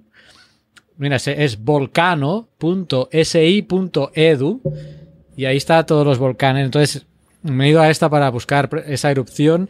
Habla de 15 kilómetros y hasta, y de ancho, 15 kilómetros de altura de columna, ¿eh? Pero es que de ancho eh, me dieron 600 kilómetros de la nube. 600. Un índice de explosividad de 5. Cuando creo- ya. sobre 8, creo recordar, ¿no? Que tiene la escala. Eh, Sí, una cosa así. ¿Mm? eh, Es una barbaridad. Sea, eso cinco es una es una- barbaridad. cinco es una barbaridad. Mira, ahora quiero a ver si abro la. Sí, se dice pronto eso de cinco. Está, está a la altura de la erupción del St. Helens, por ejemplo, y un poquito por debajo, un poquito por debajo de la del Pinatubo. ¿Vale? Luego de 6 está el Tambora y el 8 aquí mencionan a, a Yellowstone, pero Bueno, cuando ocurriera. eh, eh, por eso digo, pero bueno, cuando ocurra, Claro. porque- pero que haya, o sea, aquí estamos hablando más o menos de, de St. Helens, un volumen de erupción de, pues, un poco más del kilómetro cúbico de, de emisión. Se generó un tsunami eh, que afectó a las propias islas de esta zona de Tonga y a las Fiji. Y bueno, y hubo alertas de tsunami en otras zonas ¿eh? de- del globo, porque la- las ondas se, se expanden, ¿no? Es el mayor evento eruptivo del siglo XXI. Y por lo que estuve averiguando, a pesar de todo, tenemos que hubo cinco muertes, 18 heridos y varios desaparecidos. O sea que empezamos el, el año, pues bueno, con una erupción bastante, bastante potente. Bueno, tan potente que es de momento el mayor evento eruptivo. Y mientras estaba hablando, me he acordado de que Netflix también, y luego Pedro nos va a comentar otra cosa de Netflix, pero es que en Netflix hay un documental de... No sé si os acordáis, no recuerdo el nombre, aquí dice, el, se llama El Volcán, el documental que está en Netflix, El Volcán Rescate en Wakairi, y eran unas islas que estaban visitando unos turistas por Nueva Zelanda, que entró en erupción y los pilló ahí, no sé si, Sí. no sé si os acordáis Nos acordamos, sí, sí, que sí. fue en el 2019, seguro que lo comentamos en el programa. Pues ah, en Netflix hay un porque además fue que eh, estaba en alerta ya, era un, un sitio turístico, era privada, eh, la isla creo que era privada y, y había eh, la empresa que lo gestionaba o algo aún aceptaba cuando el gobierno había estado diciendo que era un, Sí, Sí, un recuerdo, momento que- de alerta. recuerdo que comentamos eso. Y del Tonga, antes de que nos movamos, eh, una de las cosas curiosas que pasó fue que se detectó en casi todo el mundo la, la oscilación de presión atmosférica que yo me acuerdo que me había comprado una, una estación meteoro- meteorológica hacía poco y la tenía instalada. Y fue de las primeras cosas que noté que, que había bajado mucho la presión de golpe. Y me acuerdo que lo comentamos con Naún y más gente de, y era eso, era la, la onda, entre, para decirlo de una manera, la onda expansiva, ¿no? Que se iba moviendo por toda la atmósfera terrestre y llegó a dar la vuelta como cuatro o cinco veces, ¿eh? O sea que fue heavy eso. Sí, lo llamaron Meteo Tsunami, ¿no? Se Sí, metió tsunami. Me gusta la palabra. Ah, pues mira. Está bien. Bueno, pues vaya del Tonga, pues solo esa mención porque empezamos el año prácticamente así, ¿no? Eh, esta erupción, un evento potente que por suerte, bueno, hubo cinco muertos, que pues ya, un muerto ya es mucho, pero Por lo que es del evento es para poquito. un evento de, de índice, índice volcánico 5, pues imagínate. Y con tsunami asociado y todo. Y, y eso, y detectando efectos en las antípodas del propio volcán, a mí me parece siempre lo que dices, ¿eh? una pérdida humana siempre es una pérdida humana, ¿eh? Nunca fa- Sí, sí. no querríamos nunca ninguna, ¿eh? Pero por lo que fue, parece poco y todo. Y como digo, pues si os gustan los volcanes, en Netflix está este del volcán, rescate. Yo no lo he visto todavía, pero eh, la sinopsis dice relatos de sobrevivientes y rescatistas eh, con imágenes reales de- del momento. En aquel, en- supongo que han- han- habrán mezclado imagen real con ficción, pero bueno. Y recuerdo que en Disney también, y todavía no lo he visto, y este ya, ya, Está ahí, está ahí, ya sí, yo tengo lo que iba a decir. verlo, ahora. ya tengo que verlo porque ya ha pasado bastante tiempo, que es el matrimonio Kraft, los vulcanólogos, que está en Disney Plus, este, que también sobre Plus. volcanes. Disney Plus. Plus, plus, plus, plus, Hay que decir plus, ¿no? Es, es latín, ¿no? El plus. Bueno, aquí en El Salvador, como dicen Disney Plus, pues. Ya, ya. Pero un, un día escuché centro, esta discusión. Un día escuché esta discusión y era me, me gustó la reflexión esta, que plus es, es una palabra latina, ¿no? Así que Bueno, en, pero en, en Mm, esto de Unidos Plus lo creo que dicen- dicen Plus, creo. sí, sí, en Inglaterra eh, y en, Ya, y ya. en Francia incluso diría, pero No saben hablar. no saben ahora. No, en, en Francia dicen pli. Please. Seguramente. Sí, buple. Eh, ¿Qué iba a decir yo? El matrimonio de los Kraft está bien, es, Tú sí lo has visto. Yo lo he visto, sí, sensaciones encontradas, ¿eh? Es chulo por los paisajes que ves, pero todo el rato estás pensando, ¿qué hacen esta gente ahí? Que se quiten ya. A mí no, no me gustó. Vi- Visto, visto de en otra época, ¿no? O pensando en otra época, a, a día de hoy me parece alucinante que, mm, vamos, impensable este, este tipo de comportamientos. Claro, no juzgo en, el, en los años 70, 60 como debía ser, ¿no? Pero el otro día Olaya lo comentaba, ¿no? Que es como un punto de inconsciencia muy heavy, muy... A mí no me gusta. Eh, en la misma es- época estaba el Crusto, ay, Crusoe. ¿cómo se Cousteau, llamaba? El de Cousteau. los... Custo, Custo, eso. Estaba metiendo una R que no tocaba. Estaba Custo que hacía cosas interesantes sin ir de loco. En No. cambio, esta gente parecía que vendieran su imagen para conseguir más financiación. No, no, no, no sé hasta qué punto. No conozco bien la historia, ¿eh? pero lo que me pasé todo el, el documental comentando con mis hijas de esto no se tiene que hacer, esto es una barbaridad, esto nunca, no sé qué. Pero claro, Es la, versión, es la versión en vulcanólogo de aquel australiano que se metía con los animales. ¿no? sí, exacto. Y sí, acabó, y acabó mal. Igual que Habría- estos, acabaron muy mal. Spoiler, spoiler. Habría que, ver, habría que ver ahora en un barco cómo van y compararlo cómo iban en el barco de Cousteau también, ¿eh? O sea, Claro, claro, por eso digo, ¿eh? me cuesta juzgar Claro. en el tiempo. Pero sí que, mm, claro, no sé qué hacía Custo. Tengo la sensación que no se exponía tanto como se estaban exponiendo esa gente acercándose a un volcán y, y durmiendo por ahí, ¿no? Pero bueno, Sí, no- no es- desarro- y los submarinos se los desarrollaban para él, eh, con, para aguantar presión y todo. O sea, el tío iba. Y el barco se hizo a medida para él. Lleva un barco especial. ya, ya, sí, de calipso.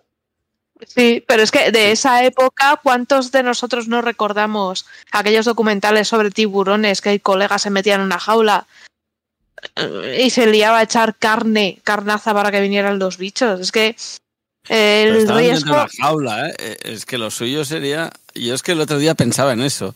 Uf, pero es Sí. que la jaula. Para mí, para mí ese documental es como si hicieras eso de la jaula sin la jaula. Para mí, para mí ese documental es que tú estás echando carnaza con sangre, aquello que hacían que iban tirando cucharones de sangre para que se acercara al tiburón y te metieras tú entre medio de, de los cucharones de Pero sangre. llevaban sus trajecitos de, de papel de aluminio, hombre. No sé. Eh, que ya digo, es otra época y me cuesta juzgar y también seguramente debía haber un punto de esto de conseguir pasta para tener financiación, para seguir estudiando. Debe Pero- haber mil motivos, ¿eh? pero me da reparo. Porque yo he visto, por ejemplo, me llamó mucho la atención también cuando pusieron imágenes de la erupción del Teneguía, de, de cómo iba la gente. Sí, sí, con camisa, ¿no? Y- Pero vamos a ver, o sea, ¿dónde va esta gente? Se quedaban a dormir allí en tienda de campaña, o sea, no, no, no tenían ningún control de, de, de seguridad. O sea, ahora, ahora, bueno, pues mm, digamos que eso pues lo hemos superado y, y- y- Ojalá lo hubiéramos superado, ¿eh? Aún, aún se ven imágenes por internet eh, con, Sí. con, Little- con Jorge Litosferic. Siempre hacemos la broma cuando vemos alguno, el típico que se mete en una rasa sin ningún tipo de apuntalamiento ni nada, ¿no? Aún se ven comportamientos que algunos nos parecen poco idóneos, ¿eh? Pero bueno, nada comparado con lo que hacían esta gente que era como veo un volcán y me acerco, me están cayendo bombas al lado, pero yo me acerco más y era como, por favor, sal y corre, ¿no? Yo me pasé toda la, toda la peli pensando eso, gírate y vete corriendo. Hace dos años creo que pasó una tormenta tropical, fue en Guatemala, y bueno, aquí afectó también. Bajaban unos, unas, unos debris y unas coladas de detritos por las quebradas y las ramblas ahí en Guatemala, y la gente en el puente filmando. Esto es muy típico. Twitter- Aquí también pasa, Twitter- no hace falta ir muy lejos. no ¿eh? estabas al lado del puente, estabas en medio del puente. Es que muchas veces hay más muertes por la gente que se acerca a mirar y luego se lo lleva al río que no por el evento en sí. Mira, nos preguntan eh, en el chat Olga Rodríguez si la erupción de Tonga ha podido influir en el calentamiento del clima. Pues Estaba yo leyendo sobre, sobre ese tema porque digo yo, ay, qué raro este año que ha sido tan, tan tan seco, tan- tan caluroso, tan... y, y que sigue siéndolo, ¿no? Y que dices tú, joder, récords, récords tras otro. Y, joder, pues no he encontrado una respuesta eh, convincente. O sea, no, es, mm, no lo podemos descartar del todo. O sea, entonces, ¿qué es lo que ocurre? Pues que mm, he leído varias cosas, ¿no? Y una cosa que me, digamos, me ha medio convencido un poco más es que hace un poco más de tiempo, o sea, hace falta un poco más de tiempo para notar los efectos del, del volcán, ¿no? Y que, y que tan rápido, a lo mejor, pues no, no es fácil de, de, de evaluar. ¿eh? Ah. Lo que llama la atención es que, joder, los volcanes tienen, tienen comportamientos diferentes con respecto al clima en función del- de la composición, ¿no? Y, y yo tenía la idea eh, que, por ejemplo, los, las erupciones básicas, basálticas, las grandes eh, llanuras de inundación del Deccan o de Siberia, lo que llaman las, las eh, el Deccan Traps y todo eso, llanuras de inundación, pues esas eh, generan calentamiento y que las erupciones félsicas, ácidas, como esta, ¿eh? mm, con grandes cantidades de, de dióxido de azufre y con, y con gran cantidad de, de agua y etcétera, expulsadas a la estratosfera, lo que hacían era enfriar. ¿eh? Por ejemplo, la, la del famoso año sin verano de, de. Frankenstein. Claro. pues esta es del estilo. O sea, es decir estilo. eso, ¿no? Que el cuadro del grito está pintado así por el color. Esos tan espectaculares, los cuadros de este otro pintor inglés. En Sí, fin, La derrota de Napoleón. en- en- Hay que juntarlo ejemplo, todo ahí. el invierno aquel Pequeña añada tan buena de protos. Sí, el, el- el violín este, Los Eh, Stradivarius, las maderas de. Stradivarius. pues eso lo provocan, ese enfriamiento lo provocan este tipo de erupciones. ¿no? Entonces, en principio, yo lo que esperaría de este volcán es que enfriase, no que calentase. No, La gran diferencia decían, eh, leí el paper hace tiempo y no recuerdo bien. Gran diferencia decían que normalmente había más parti cuando se producía enfriamiento había más partículas sólidas y, y de azufre y tal, y que en este caso lo que había dominado mucho en la ascensión a los 15.000 metros Sí. De altura era una emisión de vapor de agua impresionante a la atmósfera, o fuera de la atmósfera. Pero Sí. Entonces, eh, ¿ha influido en, el, en este año este, esta erupción? Pues todavía no se sabe. O sea, se de aquí a tienen- cinco años lo diremos, ¿no? que hay, hay que, a ver, estos, lo que se suele hacer, yo creo que lo que se suele hacer es, eh, tú generas un modelo eh, teórico, eh, físico, ¿no? Con, parámetros físicos, eh, utilizando los, los valores naturales normales, le metes esta nueva, este nuevo input ¿no? de, de, de la erupción y ves cuál es la diferencia, ¿no? Entonces, bueno, pues con eso lo puedes, lo puedes evaluar. Estos modelos no son fáciles de hacer, no, ni son fáciles de hacer, ni son, ni, ni una vez hechos, eh, Calibrarlos bien, ¿no? Retroalimentarlos. le das al enter y a lo mejor en un mes lo tienes. ¿eh? Entonces, bueno, digamos que no son, no son fáciles de hacer y, y- y, bueno, pues mm, tampoco deben ser modelos que seguramente a poco que cambies un poco las condiciones iniciales varía mucho ¿eh? Y no debe estar muy claro. O sea, no, no debe estar muy claro si ha habido una influencia o no de, de la erupción en, en justo este verano, este año tan, tan peculiar, ¿no? Ya lo puedes decir, en este verano eterno, si es que no. Eh, pues prácticamente sí, porque llevamos en verano desde... Sí, Pues- ayer, el otro día estaba comentando con el compañero de Twitter de Arris Neus, que es una cuenta que habla de riesgos naturales y temas de nieve y tal. Y, y están los Alpes franceses pelados. Es que es alucinante ¿eh? ver las pistas de, de esquí. Las españolas, alucinas. Pero bueno, ya lo tenemos en la cabeza a veces de que están así. Pero cuando ves las de los Alpes es que te da pena. Sí, sí, Sí. no, yo... que Ah, eh, es un evento a nivel mundial, ¿no? El Tonga, lo que decíamos, eh, en, mi, en mi estación meteorológica de casa, yo noté los efectos de ese volcán, o sea que está claro que a nivel mundial ha habido una alteración de la atmósfera. Ahora, lo que decíamos, ¿no? Mm, El calor de este año está debido a eso. Pues ya lo dirá el tiempo, no lo sabemos.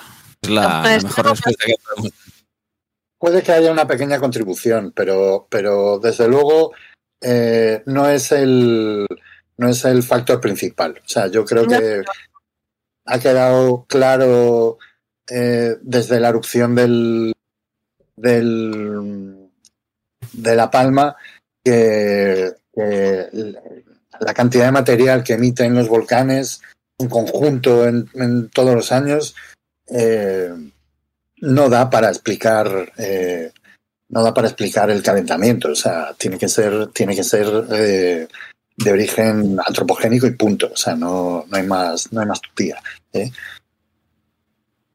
Y Esto eso lo tendríamos está que poner en un, en un paper, ¿eh? No hay más tu tía, lo podemos poner como título, como abstract. es your, your uncle your niece no cómo se dice tía Normal. Eh, Aunt.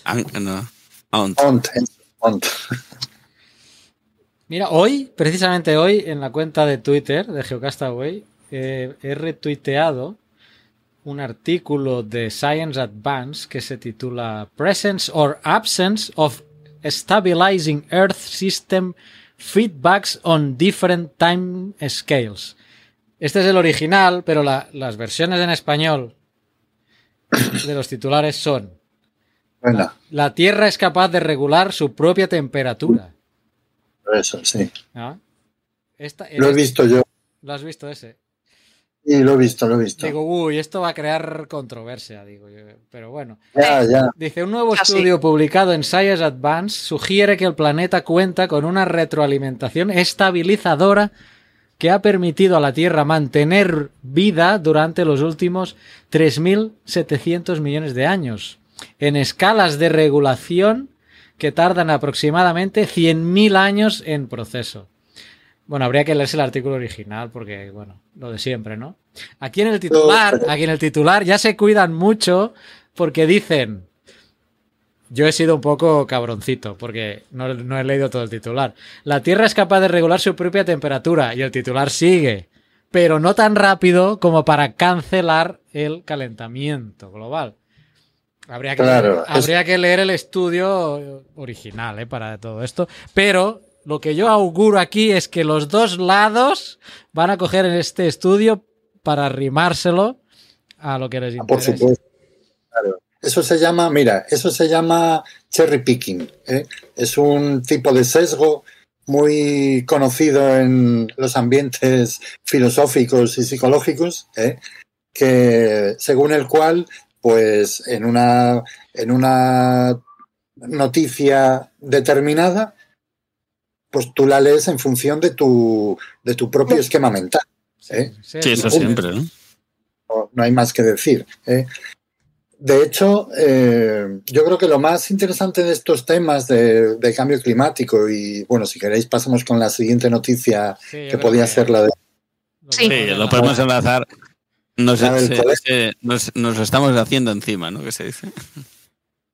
Pues yo creo que lo más, lo más interesante es darse cuenta de, este tema, ¿no? De, cómo, de cómo realmente son es tu percepción de- del mundo ¿eh? la que condiciona que tú entiendas una noticia o no. No es que no, tú no puedes pensar ¿eh? que yendo con los datos por delante, diciendo, no, no, es que esto es así, es que la ciencia dice que no sé qué. Mm, vas a hacer comprender a la gente ¿eh? que las cosas funcionan de una manera o de otra. ¿eh?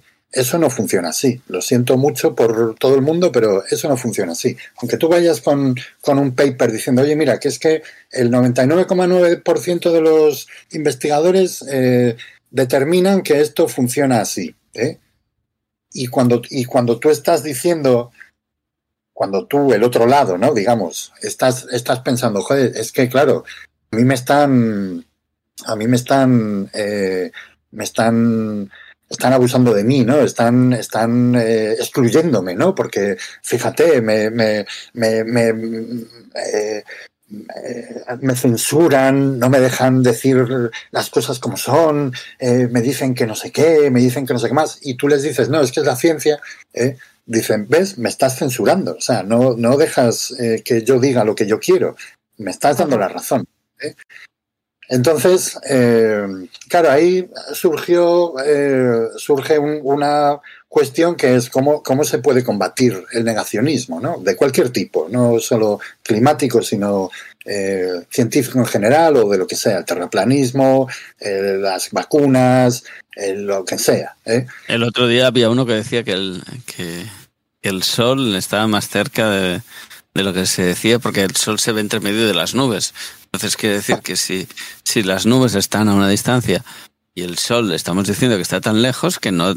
Y es que es obvio, yo desde que lo leí estoy de acuerdo con él, hombre. Cuando tú ves el sol ahí y una nube que pasa por delante y otra por detrás, está clarísimo eso. Vamos. El problema es eso, ¿eh? que yo creo que y pasa con el feminismo, pasa con otros temas. eh, Todo, todo.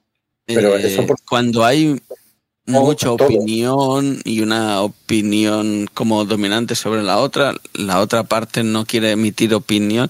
Pero el tema es, a mí lo que me preocupa es eso, que cuando estás en ciencia no tienes que hablar de opinión, sino que de datos y, dat y, y, op- y- y resultados sobre datos.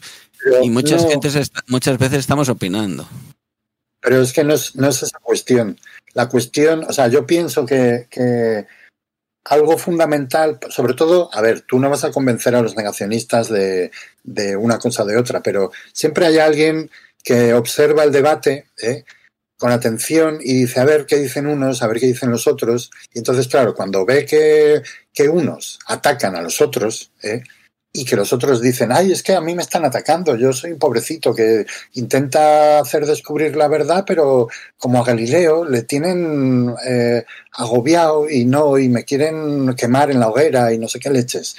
Pues el otro dice, la persona que está observando dice, pues jo, es verdad, pobre hombre, a ver si va a tener razón y... y Puede ser y que hay- tenga razón en el fondo, ¿eh? ¿eh? Crea, empatía. digo, que- y que puede llegar Claro. a, a ser verdad, que a veces pues eh, por eso se, se bloquea el comentario por decir, no, este, este, este comentario no tiene razón y no se tiene que escuchar. Tú estás Pero negando una opinión, ¿no? En el fondo.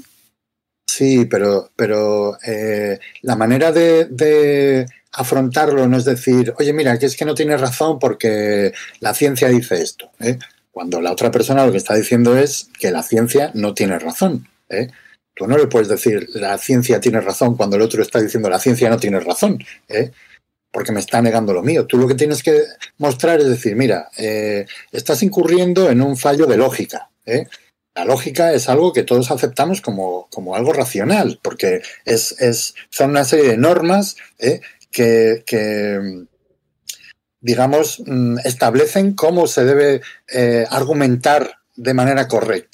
O sea, no es una cuestión que digas tú, no, me lo invento. Yo digo, mira, la pared es blanca, el cielo es azul, eh, el sol es amarillo. ¿eh? A más B igual a C. Y dices tú, pero ¿qué coño estás diciendo? No tienes ni idea de lo que estás diciendo. ¿eh? O sea, eso se llama non sequitur. ¿eh? Es un sesgo que es non sequitur, un- una falacia. ¿eh? Entonces, todo eso se conoce. ¿eh? Entonces, tú coges el artículo famoso del, de este hombre, del Ortega Gironés. Si ¿eh? quieres, déjame poner en contexto, porque quizá Por favor, A ver. hay, sí. pod- hay oyentes o gente que nos esté viendo en YouTube que no saben, no se habrán enterado, Ah. porque es algo muy de nicho, ¿no? De la geología, aunque ha traspasado, aunque ha Ha traspasado. traspasado ¿eh? esta vez. Pero, Pero- bueno, sí que es muy un tema, un caso bastante típico de, de mundillo de geólogos y geólogas y, Entonces, y que no. dejadme como Y de- ponerlo en contexto, si me, si me dejo algo. Y de la revista, o si quieres, matizar. solo digo esto, ¿eh? La revista es la Ciencia, hay Tierra y Tecnología, que es, Sí, es una revista del Colegio Oficial de Geólogos. sí, sí. Entonces el Te contexto, el es, es- No, no, el contexto es. El Colegio de Geólogos de, de España, el ICOC, tiene, publica una revista que se llama Tierra y Tecnología. Y en el número de. que fue diciembre, noviembre, 30 de noviembre, eh, se sacó un artículo que era la primera parte, o es la primera parte, no sabemos si va a haber la segunda, de, de, bueno, pues un artículo titulado La geología versus el dogma climático.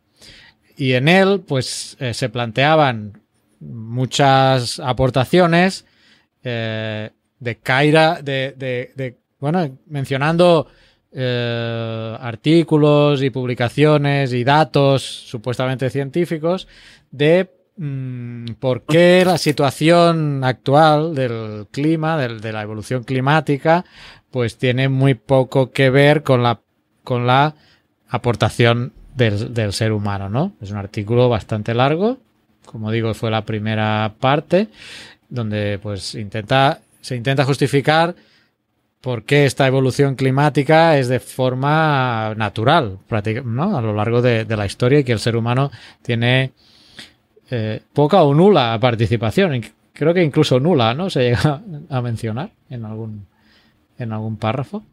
Eh, Es posible que. eh, Sí, pero bueno, la, entonces, la idea que va que viene a decir es eso, que todo lo que estás diciendo, el cambio, na- mm, lo que está diciendo la, la ciencia del, del cambio climático causado por el hombre, que no se está teniendo en cuenta la escala geológica y que esos cambios han existido antes de que estuviera el hombre, y que por eso ergo, ¿no? Este tampoco es del hombre. Entonces, a partir de ahí, pues hubo toda una parte muy importante de, claro, muchos geólogos y muchos que no son geólogos empezaron a criticar y por Twitter, bueno, se montó una bola de nieve bastante grande alrededor de, de- de este artículo, ¿no?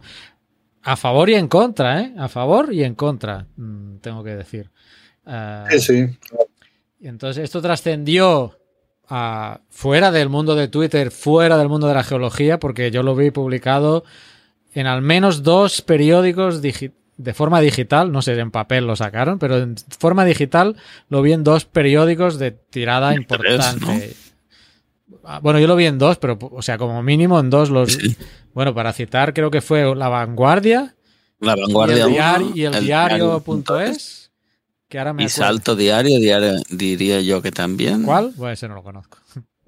Bien, sí. Yo creo que salió en varios. Sí, o sea, sí, sí. no sé exactamente, pero, pero en más de dos seguro. Y entonces o sea, se generó pues este gran debate eh, en el cual entiendo que hay una postura o un comunicado del, del Colegio de Geólogos eh, sí. que se puede acceder, lo tengo delante, son ocho puntos, no lo voy a leer ahora, pero hay, hay un comunicado, el artículo se puede seguir consultando, ahí está.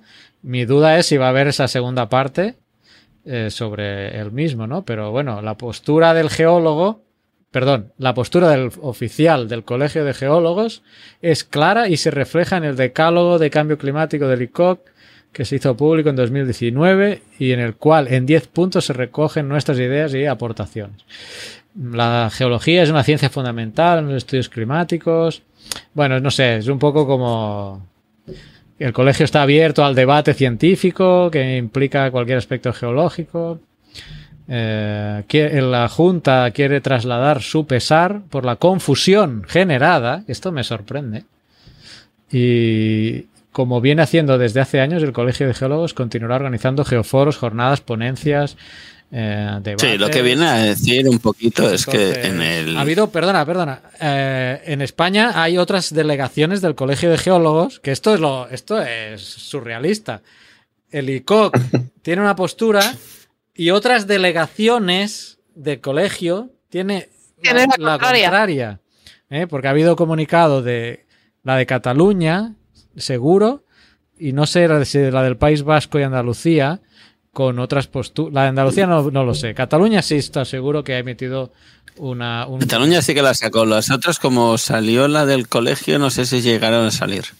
Pero bueno, pues un poco planteado es esto, ¿no? Lo que pasó y bueno, ahora parece que se, ha calmado un poco el, las aguas, pero bueno, el debate está ahí y si sacan la segunda parte, yo creo que se va a volver a, a animar esto. Sí, yo Y no descarto, ¿eh? Yo no descarto que la saquen.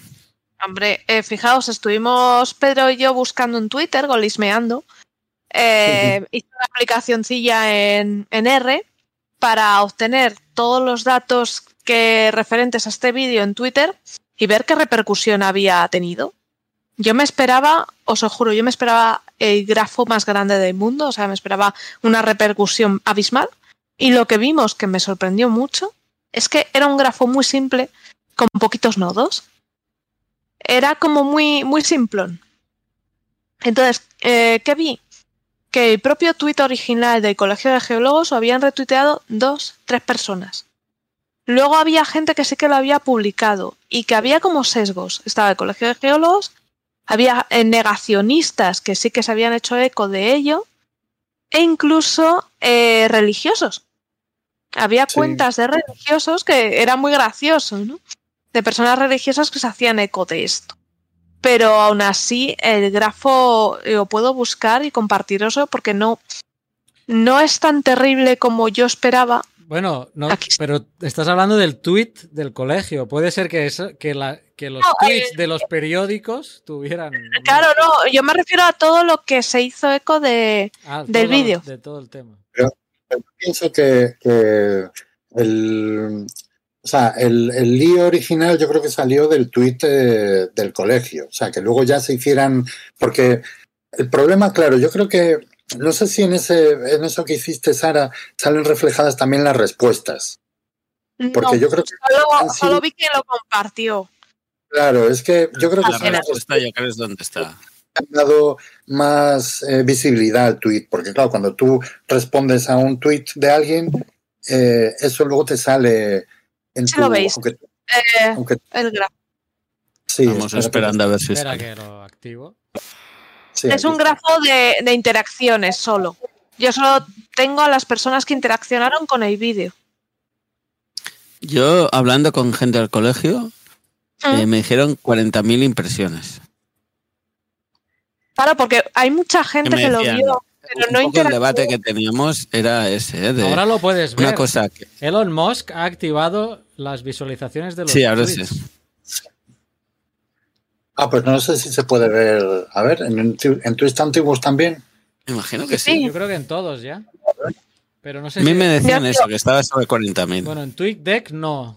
Quizás tienes que ir a la, a la aplicación del móvil. a la aplicación original. sí. A la, a la aplicación móvil. Porque yo tengo el TweetDeck abierto y aquí no se ve. Fijaos, yo lo que lo único que yo os, eh, os muestro es lo único que yo cogí son las interacciones. ¿Cuánta gente lo compartió? Esto es la gente que lo compartió. Compartió, hizo retweet o contestó. Y ahí estoy yo. Espera, Sí, cierro el mío. No, no sabe. Se cerró. Ah, lo vuelvo a abrir. Espera, es que pensé que ibais a compartir otra cosa. buscándote. El otro día eh, en el colegio lo estuve hablando yo con gente del colegio. Un poco el debate que teníamos era mm, hasta qué punto el hecho de comentar y decir esta noticia se le había dado visibilidad a una cosa que no tenía por qué tener visibilidad, Ahora. ¿no? Porque Claro. es, Ahora es podéis una.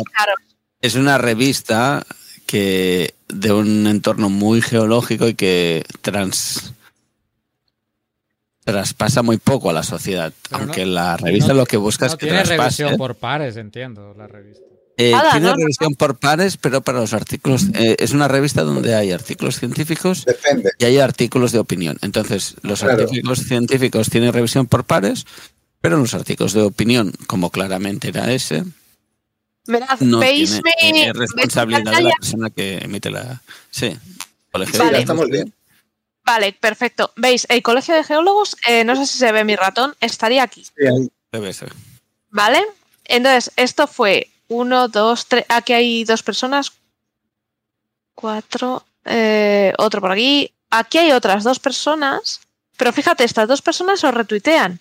Y gracias a uno de los dos, esta persona los ve. Y también hace interacción. O sea, esa gente que interactúa. Aquí hay dos personas que no, no tienen nada que ver, pero que se hacen eco también y lo comparten. Eh, Hay como mucho grupo eh, como separado. Y aquí Sí. esto es lo que más me sorprendió. El Padre Jesús es un tío. El Padre Jesús es un tipo que es altamente influencer. Porque cogió el vídeo, hizo un tweet con el vídeo y fue rápidamente, fijaos la, eh, a la gente que interactuó y compartió el vídeo. Joder, hay que hacer Sí, sí. hay que hacer una religión nosotros. Sí, sí, sí, sí. Luego hay, Sí. hay gente conocida. Teníamos a Beatriz Talegón por aquí. Bea Talegón estaba. Ah, a ver, Talagón Y aquí, está. aquí en el. A la izquierda, un poco más arriba. Así- eh, aquí arriba, arriba. Un poco más arriba y a tu derecha. Ahora a la derecha en rosa. Aquí, Ahí. aquí sí, Beatriz Talegón la ves. Pero fijaos Sí, sí. en la que el padre Jesús tiene más potencial que ella como influencer. Porque ella solo tuvo una persona. Mira, yo con respecto al tema de la difusión de... A ver, una cosa que yo creo que es de primero de Twitter es que si ves algo que no te gusta, eh, lo que no puedes hacer es, eh, es darle, darle visibilidad, ya sea respondiendo o, contestando o, retuiteando, lo que sea. O sea, eso va a empezar. ¿eh?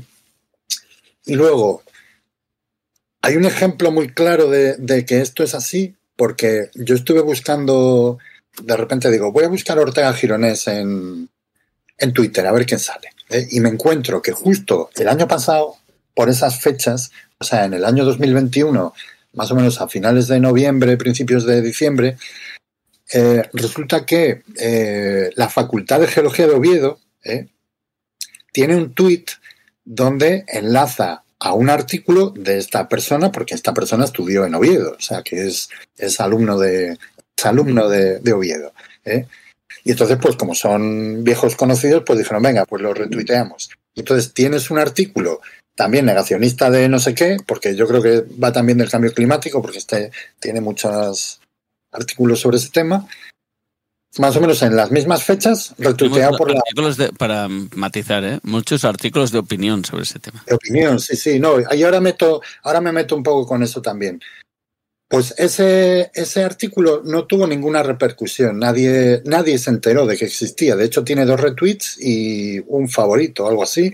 Y uno, y a lo mejor el favorito es mío. O sea que. ¿eh?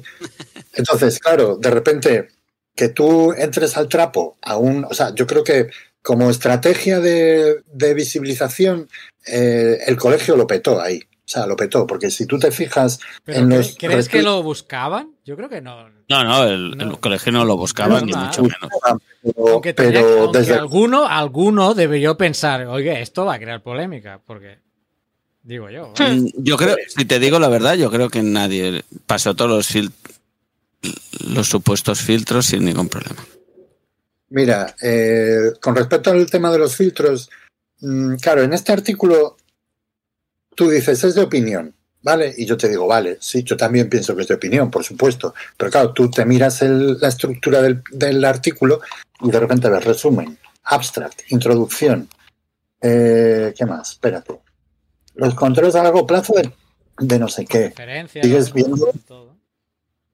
Sigues viendo una serie de respuestas a las preguntas. Sigues viendo no sé qué, una, unas preguntas aquí. Sí, sí, además es un artículo eh, muy bien sobre- redactado. No estoy de acuerdo Sí, con lo que dice, pero es un artículo que da mucha veracidad a lo que está diciendo, Es digámoslo un así. artículo de opinión escrito como si fuera de científico. ¿Eh? Sí. ¿Vale? O sea, eso para empezar. en una revista científica. Tiene ¿no? un montón Está de Pero- comentarios. Voy a, voy a ponerme a mirar aquí comentarios. Que Pero son, son, o sea, es un artículo de opinión. O sea, no nos, no nos confundamos, ¿vale? O sea, aunque tenga el aspecto de un artículo científico, es un artículo de opinión. Eso para empezar.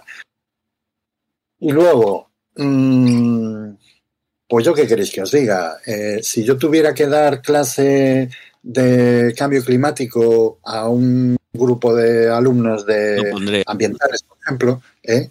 o de o de otra, o de, imagínate, yo sé que hay un máster de ética aplicada en la Facultad de Filosofía de Madrid, ¿eh? de la Complu, y sé que hay una asignatura de ética ecológica. ¿eh? Pues si yo tuviera que dar una clase sobre sesgos en el tratamiento del cambio climático, yo usaría este artículo como ejemplo ¿eh? y diría, ¿sabéis qué? Mm, vamos a ver todo lo que no hay que hacer con respecto al cambio climático. ¿eh? Entonces, tú te- yo me lo leí con detalle y, y- lo estoy, lo estoy, eh, estoy intentando escribir algo también con respecto a este tema eh, en colaboración con gente de, filosofía y de otros, de otras áreas, ¿no? para, para desmontarlo, pero no desmontarlo desde el punto de vista científico, que eso ya lo han hecho. eh, ha habido varias iniciativas ¿no? de, de responder diciendo que eso pues no estaba demostrado, el 99,9, Bueno, en fin. aportan- aportando datos en otra Sí, sí, no, todos los datos, por supuesto, todos. ¿eh? Todos los datos que aquí dicen que son falsos. Pues ya está, no pasa nada. ¿eh? Se anulan y punto. O sea, ¿eh? no pasa nada. Mm, explicando eh, cómo, cómo, por ejemplo, pues es que es muy, a mí me hizo mucha gracia, ¿no? Cuando yo me lo leía decía, no puede ser verdad. O sea, dice, mira, aquí, por ejemplo, es que es buenísimo, yo alucino, es que es maravilloso, es un ejemplo estupendo. O sea, hay uno de los eh, apartados que dice, existe un consenso unánime entre los científicos sobre las causas del calenta- calentamiento global, y entonces te dice que, bueno, pues que hay, eh, eh, últimamente ha habido una revisión de 88.125 estudios publicados entre 2012 y 2020, y que el Toma ya. 99% de los artículos coinciden en que el cambio climático está causado por actividades humanas, ¿vale? Y entonces luego eh, se pone a revisar el 0,1% restante. ¿eh? Y entonces en ese 0,1% restante, pues todos son negacionistas. ¿eh? Y dice, no, pues es que claro, en el 96, pues alguien dijo que resulta que el primer informe estaba manipulado. ¿eh? Y luego resulta que en el año 2009 un pirata informático filtró unos correos. ¿eh? Y luego resulta que, pues, mm, Michael Sellenberger, eh, que es un señor que está relacionado con una petrolera, pues tiene un artículo que dice que, que no, que eso del calentamiento es, es, es natural. ¿eh? Y luego, Iván Glaeber, de 2012, que es premio Nobel de Física, ¿eh? esto es el, el sesgo de autoridad. ¿eh? Autoridad, Sí. siempre, Pues- siempre tiene que aparecer el de Claro. Pues dice, no, no, es que este señor, que además fue integrante del IPCC, pues dice que no. ¿eh? Entonces, claro, tú dices, pero vamos a ver, chaval, o sea, ¿eh? bueno, señor, porque este Señor, ya es un señor. señor. señor. 88.125 estudios. Tú me estás citando el 0,1% restante, que son. mm, ¿Cuánto es el 0,1 de 88.125? ¿Eh? 10, o sea, 8, no, 88, me da igual. ¿eh? Me estás diciendo que es esos 88, que me los vas a relatar uno a uno, eh, invalidan los 88.000 restantes. O sea, de verdad, es que eso, eso es un cherry picking de libro, o sea, de libro, pero de libro que dices tú, pero mira, voy a hacer un diccionario que ponga cherry picking, este artículo. O sea, es que vamos, no me fastidies. Y a mí Todo me ha hecho gracia también la, la utilización de- del tema de. Mm, De- ¿Cómo decirlo ahora? De, Del IPCC. de. No, no, no, de decir yo que haya 80.000 artículos en, a favor y que haya uno en contra no invalida, porque mira cuando pasó lo de. El, lo de el- Galileo. Galileo, Claro. sí. Mm, Sí, No me sí, salía la palabra. ¿eh? La utilización de Galileo en este sentido, a mí me ha costado mucho porque es verdad, Galileo hizo lo que Pero- hizo y hizo, hizo un giro copernicano, ¿no? Eh, Muy bueno. pero lo, lo hemos mezclado ahí. Pero mm, a mi entender, y quizás estoy errado, ¿eh? pasa un poco como lo que decíamos antes de los matrimonios craft. Era otra época y hay Pero otros no, mecanismos eh, a día de hoy, ¿no? Y me parece como eh, que nos están engañando a todos cuando tienes a una barbaridad de gente opinando. No estás hablando de ay, lo que tú decías, ¿eh? 10 contra 50, sino estamos hablando de Y 800.000 contra 8, pues es que la, la analogía no es esa. La analogía correcta ¿eh? no es Galileo. La analogía correcta es que el cambio climático es un hecho, o sea, el cambio climático antropogénico es un hecho, como lo pueda ser la evolución, ¿eh? y el negacionismo del cambio climático es una falacia, como pueda ser el creacionismo. El Sí. creacionismo, claro, es que es así. Es que, es que eh, ese tipo de ese tipo de relativismo, ¿eh? y además eso se relaciona muchísimo con, con un filósofo de la ciencia que se llamaba eh, Feyerabend, ¿eh? que no sé si lo conocéis, pero que era muy conocido por ser relativista ¿eh? y por tener unas ideas bastante controvertidas con respecto al funcionamiento de la ciencia, ¿eh? y por decir cosas como dice esta persona, que, que Feyerabend, una, una de, sus, de sus ideas principales es decir, defender que la ciencia en este momento es una especie de dogma de fe que tiene la razón porque sí. ¿Eh? Simplemente por ser ciencia ya es verdad. ¿eh?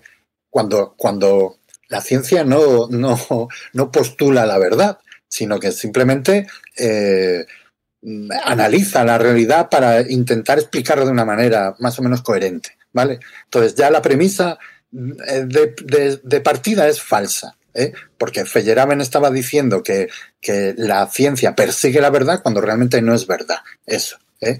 Y esta persona hace lo mismo. Esta persona utiliza las ideas de Feyerabend relativistas y que, y que le han dado pal pelo a los relativistas en, en epistemología, pero bien, ¿eh? O sea, mm, pero bien. ¿eh? O sea, Feyerabend, tú vas a un, a un departamento de filosofía de la ciencia y tú dices Feyerabend, ¿eh? y, si, y si sales vivo de ahí es de milagro. ¿eh? O sea, entonces, claro, ¿qué es lo que ocurre? Que nosotros, como científicos, no tenemos ni puta idea de, de- de filosofía de la ciencia. No nos han explicado nunca nada de eso. Yo, a ver, yo tenía una asignatura.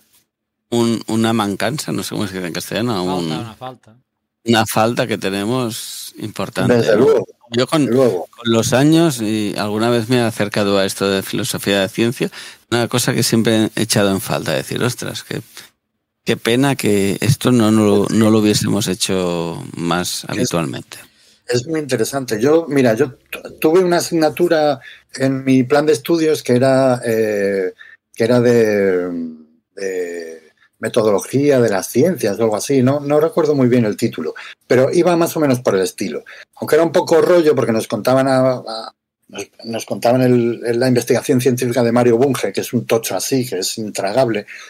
Pero yo de aquella tenía eh, relación con alguien en filosofía y, y, me lo explicó muy bien, ¿no? Me dijo, porque justo dio la casualidad de que tenía un profesor también que era, que era fijista, no, no creía en la tectónica de placas. Y entonces, me suena, claro, me suena. sí, ¿eh? Pues lo tenía todo, o sea, era, era tremendo. Y entonces, claro, eh, yo en mi, en mi, mente yo no tenía muy claro cómo era posible que, que me estuvieran contando en una clase eh, tectónica de placas y la otra diciéndome que eso era mentira. ¿eh? No, yo no lo entendía bien. Y entonces esta persona pues me dijo, oye, mira, no te preocupes porque esto es normal. Toma, léete este libro. ¿eh?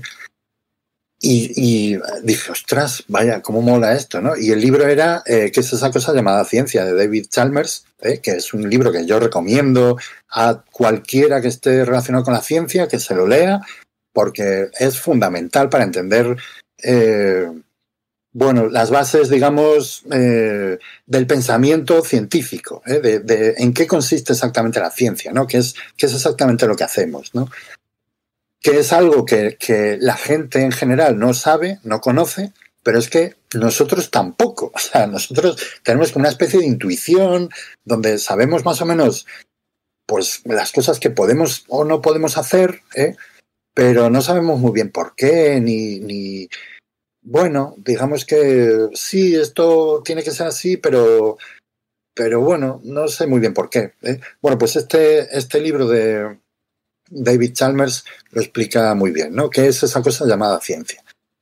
Y pues nada, simplemente no solamente nos hace falta epistemología, nos hace falta también eh, eh, cuestiones de, pues eso, de, de, en el tema sobre todo de la, del, negacionismo, ¿no?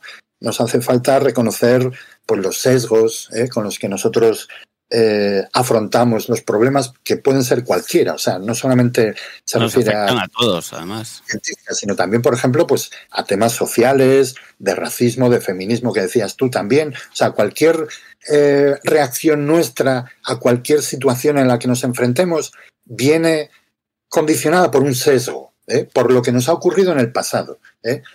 Entonces, si a mí de repente un señor con barba, cuando voy por el coche, me hace una pirula, ¿eh?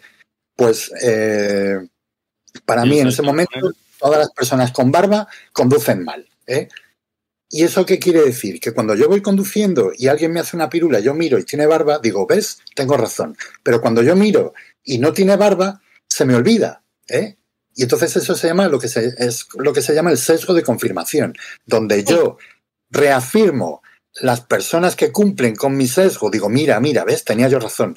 Y cuando no tengo razón, de repente como que digo, ay, mira, pero si está rojo y pienso en otra cosa. ¿O qué canción más chula están poniendo? ¿Eh? Sí. ¿Sabes? Pues eso pasa eso mucho cuando, cuando te rompes una, un brazo o una pierna, ¿no? Que de golpe y porrazo empiezas a ver gente que también tiene el brazo o la pierna rota. Pero si no te lo rompes, tú no ves a esa gente. Esa gente claro, pues, se, eso se pasa dice de las embarazadas también. Con todo también, pasa con todo. O sea, ¿eh? y pasa con el cambio climático. ¿eh? Pasa, mira, ahora que hemos, eh, ha sido hace poco el, ¿cómo era? El afelio, el perihelio, uno de estos dos, ¿no? De que está la Tierra más cerca. Perihelio. El perihelio, ¿no? Una pregunta típica que se suele hacer a los estudiantes es ¿cuándo está más cerca el, la Tierra de, del Sol? ¿En verano o en invierno? ¿eh? Sí. Y la pregunta evidentemente es en verano. Y estamos en pleno invierno y resulta que es cuando estamos más cerca del Sol. ¿eh? Depende del hemisferio, ¿eh? por eso. Sí, bueno, pero digo en el norte. Pero claro, eh, la cuestión es que no es la cercanía o la lejanía al Sol lo que determina las estaciones, sino el giro de la, de la, de la, la inclinación del, eje, ¿no? Entonces, pero ¿eso qué es lo que quiere decir? Lo que quiere decir es que eh, tenemos ideas preconcebidas de que el sol está cerca, hace más calor, ¿eh? con que el- cuando el sol está más cerca es verano. Y, y- y quitar esa idea preconcebida, ¿eh? Pues mm, te lo tienes que currar. O sea, tú tienes que explicar, no, verás, es que mira, la excentricidad pues no es tan importante como para que se note, hay otros factores, en fin, tenemos la inclinación del eje. ¿eh? Pues con el cambio climático pasa lo mismo, ¿no? En este caso, eh, todos los... Y, luego hay otra cuestión también que, que en la que incurre el, el, el paper, ¿no? Y es que mm, muchas de las cosas que dicen son ciertas. O sea, realmente eh, esto lo hace, lo hace muy bien Iker, Iker Jiménez. Jiménez. Jiménez. Jiménez. Iba a decir Casillas, Casillas. Cuarto milenio. no. Sí, Iker Jiménez, ¿no? Antes, cuando, ¿Cómo me- cuando estaba hablando Mario del, del ITER, todo el rato estaba pensando en Iker. Yo Estaba pensando en el- en el Iter Sopena, joder, que era un diccionario que tenía yo de pequeño. Su pena, es verdad. Todos lo hemos sí. tenido, yo creo. Ya, pues ese. Bueno, el caso es que, que mezcla muy bien las cosas que son verdad con las que, o sea, que son verdad, que son mal. Aprovecha bien los datos que le interesa para Ah, claro. vender su verdad. ¿no? Bien establecidas desde el punto de vista científico, ¿eh? bien, bien estudiadas y bien con tal, con otras que dices tú, bueno, pues podría ser o no ser. ¿eh? Y luego, pues, pues, yo qué sé, yo hay cosas aquí que dice que no, que no las controlo porque no, no son de mi, de mi tema, pero, pero hay otras donde reconozco claramente, pues eso, un montón de, un montón de falacias, un montón de, de, non sequitur, ¿eh? de cuestiones que no, que argumenta una cosa que es cierta, pero la, la conclusión a la que llega no es, no es verdad. O sea, no, las premisas son válidas, pero las conclusiones a las que se llegan a partir de esas premisas no son ciertas, ¿eh? Correcto. por fallos de, de lógica y de cosas de estas. Y entonces, claro, pues mm, es que mm, no hay por dónde cogerlo. O sea, no hay por dónde cogerlo. Entonces, evidentemente a los negacionistas tú no les puedes convencer de, de otra cosa, porque ellos No, no, tienen su su... opinión, ¿no? pues. Estamos en el, yo creo que es eso, ¿eh? estamos en el campo de la opinión. Entonces, ellos tienen esa Sí, opinión. pero- Tú le pero- vas a decir lo que quieras, le aportarás datos, todo lo que quieras, pero siempre serás el contrario de lo que ellos están pensando. Ahí no los convencerás. A mí lo que me interesa no son los, no son los negacionistas, evidentemente, por eso es, eh, son difíciles de tal, sino los que dicen, no, yo es que, jo, pero algo de razón tiene, ¿no? Porque Claro, fíjate, el- dice esto, El no neutral que se acerca de- al Claro, artículo y el artículo está bien escrito y, y le da veracidad a eso. Claro, ¿eh? dice, dice, no, pero es que, a ver, mm, jo, pero es que esto parece que lo que dice tiene cierta lógica y tal. Y dice, mira, mm, es que resulta que no tiene ninguna lógica. Ese O ahí sea, lo quería ¿eh? tirar yo, ese ahí lo quería tirar yo. Porque mm, no sé qué pasa con el cambio climático, que si, si os siento que cada vez estamos pasando, pasando de, de que de- yo siento que había un consenso no científico, sino en, en la sociedad, pero cada vez estamos avanzando. Estás hablando de política, ¿eh, Carlas? Ahí. Cuando estás hablando de sociedad, te estás metiendo política. Bueno, pues y ese está es el tema. un, un movimiento político importante en toda Europa e incluso a nivel mundial o Bueno, pero entonces, más que mundial entonces- en los países que nos reconocemos como desarrollados. Bueno, pero este artículo que estamos comentando hoy tiene, está en una agenda de un partido político, me estás diciendo. Sí. Quiero decir, Literalmente. vale, vale. Y, y- Sí. y lo, y yo lo leo, cuando leo el, Claro. el artículo estoy leyendo a un partido político en concreto. Bueno, pues Sí, Vale, No, por bueno, pues no es que no quiero obviar ese tema. No quiero obviar ese tema porque. el es un partido político que está climático- teniendo presencia en la sociedad y por eso ahora tú ves que ese consenso que creías que existía ahora no existe, ¿no? Vale, pero yo. Sí, sí, yo. O sea, yo quiero plantear o ponerme en, en una gente externa que está recibiendo inputs y dices, bueno, pero es que ¿a quién tengo que creer? Es lo que decía Pedro, ¿no? El, el que preocupa es, joder, eh, yo leo este artículo y si yo no soy geólogo, no, es- no conozco el tema, ¿por qué no me lo voy a creer? Más que se hace No, no, con y, la y siendo vanguardia. geólogo lo puede- y siendo geólogo lo puedes creer, es que No, Bueno, y siendo geólogo, no soy experto en este te tema. quitas. Por, esto. Por eso te digo que es, es un tema que los geólogos controlamos, pero es, es el problema no, también en temas climáticos, ¿eh? que los geólogos nos suenan cosas, pero que no controlamos todas las variables, controlamos algunas. Sí. Y es una de las Claro. críticas que desde aquí algunas veces hemos hecho, ¿eh? que también la gente es, es un, un ámbito tan pluridisciplinar que todos pensamos que no nos están teniendo en cuenta. No sé Pero cómo decirlo. ¿eh? déjame llevar el argumento más allá. No sé cómo llevarlo, pero déjame llevarlo más, porque eh, la- lo de la tierra plana se lo creen cuatro zumbaos. ¿No? ¿Sí o no? Hay un cons- o sea, tú vas por la calle a la gente, a cualquiera, oiga, usted quiere que la tierra es plana y te, y te manda a ferir espárragos. Pero a esa misma persona le dices, ¿sabe que el cambio climático no lo causa el hombre? Y te puede tener dudas. Entonces, eh, el planteamiento que quiero hacer es por qué, o me pregunto, bueno, pero si, si, el 99% de... El argumento también es, erróneo, ¿eh? porque si tú le preguntas a una persona el cambio climático lo causa el hombre, pues yo te diría no, porque en la, en la historia han habido cambios climáticos que no los ha causado el hombre. El tema es, Pero no tan este rápido. cambio actual Vale. tiene origen antropogénico, Vale, pues creo que es diferente. Bueno, ese- esa es la pregunta que, a la que yo me refería. Pero, Pero a- ahí a hay política. estaremos de acuerdo esto, que no va a res- política. no, no tiene no tiene la misma concepción de que la Tierra es no es plana, de bueno to- todo todo lo que en el momento magufo he- hemos hablado hay- y la evidencia científica está a la par o no o, o, o, es que hay mucha confusión y, hay mucha eh, neblina en el tema de cambio climático por temas políticos y económicos, y aquí es donde voy a, lo que tú dices, que está haciendo que, que lo que antes se veía, eh, se veía claro, hostia, ahora lo veo difuso, ¿qué pasa aquí ahora? Pues, ¿Será que no hay temas económicos y políticos? Yo creo que, claro, están- nunca se ha visto, ¿eh? porque es un tema muy político donde los países tienen posiciones claras y no siempre compartidas. Entonces, eh, Y entonces, ¿cómo no lo creo que haya ese con- a esa gente el consenso que es dice que tú Pedro? dices, Porque claro, ahora voy a hacer, no es que haga abogado del diablo, pero esas proyecciones que has mencionado, Pedro, antes con los modelos, los modelos no aciertan siempre. Y en muchas de estas, es muchas, muchas de estas, muchos de modelos estos- no aciertan nunca, ¿no? bueno, muchos, muchos, muchos de estos artículos y mucha de la gente dice, uy, si desde hace 10 años dicen que Barcelona estaría bajo del mar ya, uy, que Nueva York estaría debajo del mar ya, uy, que ya estaríamos a 5 grados y...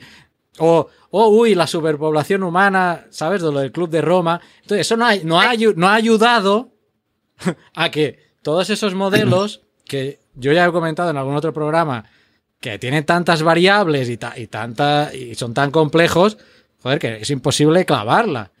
Entonces, eh, eso la gente, también digo yo, eh, no- es una opinión, pero que, que es, es, es un- eh, es- esas cosas son eh, brumas que, que, que, que tapan eh, la- las, las certezas científicas. Claro, el- También el- mucho interés, Sí. interés político, interés económico. eh, no- hay muchas empresas muy contaminantes a las que no les interesa que se sepa que el cambio climático es por su culpa. Vamos, por la nuestra, ¿no? Entonces, es eh, solo tienes que ver, echar eh, la vista a Estados Unidos, ¿no? La, eh, cómo es claramente, los republicanos dicen, lo niegan, niegan el cambio climático, niegan todo, mientras que el, el otro partido dice, pero señores, un poquito de por favor, porque hay un cambio climático que estamos provocando y que hay que tomar medidas, ¿no? Es horrible. Sí, en ese, en ese esa actuación de los lobbies, ¿eh? Yo creo que, que es muy clara y yo creo que ha quedado ampliamente demostrada con el tema del tabaco, por ejemplo. La industria del tabaco sabía desde, desde hace años, añísimos, ¿eh? que el tabaco era perjudicial para la salud y que generaba cáncer y que no sé qué. Y eso se estuvo ocultando de mala manera y, y- y- pero se ocultó, se tuvo oculto, pero años, años, ¿eh? O sea, es cuando ves los, las películas o los documentales sobre este tema alucinas, ¿no? Dices, pero ¿cómo es posible esto? ¿Cómo hemos Pero esto vivido ha así? pasado con todas las empresas, ¿no? Cuando los casos Sí. de Dupont también ha pasado lo mismo. Y me Claro. invento, ¿eh? Si algún día todos los que están eh, eh, denunciando el cambio climático son un lobby y se descubre algo malo de ese lobby, también lo ocultarán porque todo el mundo, ¿no? Cuando está en una situación así, se protege a él, ¿no? Y protege eh, los que tiene mm, los que tiene cerca, ¿no? Entonces intentas que aquello que tú sabes no no cuando hay intereses económicos, ¿eh? no, no estoy diciendo estoy investigando, he descubierto algo y voy a publicarlo, sino digo de, de aquí depende mi sustento, Es que ahí ya las cosas cambian. Yo creo que es la clave, esa mezcla, porque que, que la Tierra es plana, eso, eh, porque económicamente o políticamente, a eso a quién le importa. No hay sustento. Pero todo lo que mueve el comercio del CO2, el, la- todas las, las subvenciones para mejorar eh, el tema de energía, o sea, se mueve una cantidad ingente de, de- intereses políticos y económicos. Y, y eso es nubla, Yo, referente, volviendo al artículo, yo creo que hay dos, y tienes razón lo que decía, o eh, creo entender lo que querías decir, Pedro, de que se le ha dado bola a una cosa que quizá, quizás no, no hubiese tenido su importancia y tal, pero yo creo que hay dos cosas que como geólogo colegiado, y aquí me aparto del grupo y me centro en mi, en mi colectivo, ¿no? Eh, que creo que son importantes. Una es que el colegio se posiciona políticamente al publicar una cosa así, desde mi punto de vista, Sí, Sí. claramente. y que me lo han echado en cara porque en su momento, cuando en Cataluña hubo el referéndum, el Colegio de Geólogos de Cataluña, el- la delegación de Cataluña, emitió un comunicado cuando yo estaba en la Junta, o sea que no me escondo de eso, eh, dando apoyo al hecho de que hubiera una pregunta, sin posicionarse ni a favor ni en contra, sino decir no es malo preguntar a la gente que también entiendo que un sector puede entender que eso es un pos- posicionamiento político. Y el otro tema es que eh, desde la revista se publica una cosa así. Porque es una opinión, es verdad que en la revista tienen opiniones y todas las opiniones pueden ser buenas o malas, pero a mí como geólogo y como geólogo profesional, que se emita una posición donde el geólogo queda como una persona un poco antisistema, por decirlo de una manera, y, y como está señalando al resto del grupo, y eso no me gustó. No, no, No quiere decir que pueda existir, ¿eh? Y, y estoy muy a favor de los debates y me gusta debatir y creo que en los debates se aprende. Pero entonces que digan que hagan una sección de la revista que es de debate y que vayan poniendo artículos de diferentes. Porque a mí lo que sí que no me, no me acaba de cuadrar es esto de, bueno, se abre un debate y yo he publicado un artículo, pero no estoy invitando a otra gente. O cuando lo criticas te dicen, ah, pues publica tú un artículo. Y dices, no, no, no. Esto no va así. Lo que tú has hecho ha sido publicar una cosa, unos cuantos lo hemos visto y lo hemos denunciado porque no nos gusta, sobre todo des- desde dentro del, del colectivo. No como lo que tú, el análisis que tú hacías, Pedro, estoy de acuerdo, ¿eh? Y que si lo hubiesen publicado en mi invento en libertad eh, empresarial, por decir una publicación Sí. inventada, eh, no me hubiese metido. Pero como es en el colegio de geólogos, ahí sí que, como geólogo colegiado, creo que hay un pequeño detalle. A lo mejor publican un, ar- un artículo de opinión, como dices tú, pues de, de la otra parte, no, no, no descartes eso. ¿eh? Sin embargo, a ver, yo. eh, No descarto, pero eso habrá sido a reacción, no era su proposición publicar No. dos. Y ahí Sí. es donde está la crítica. ¿eh?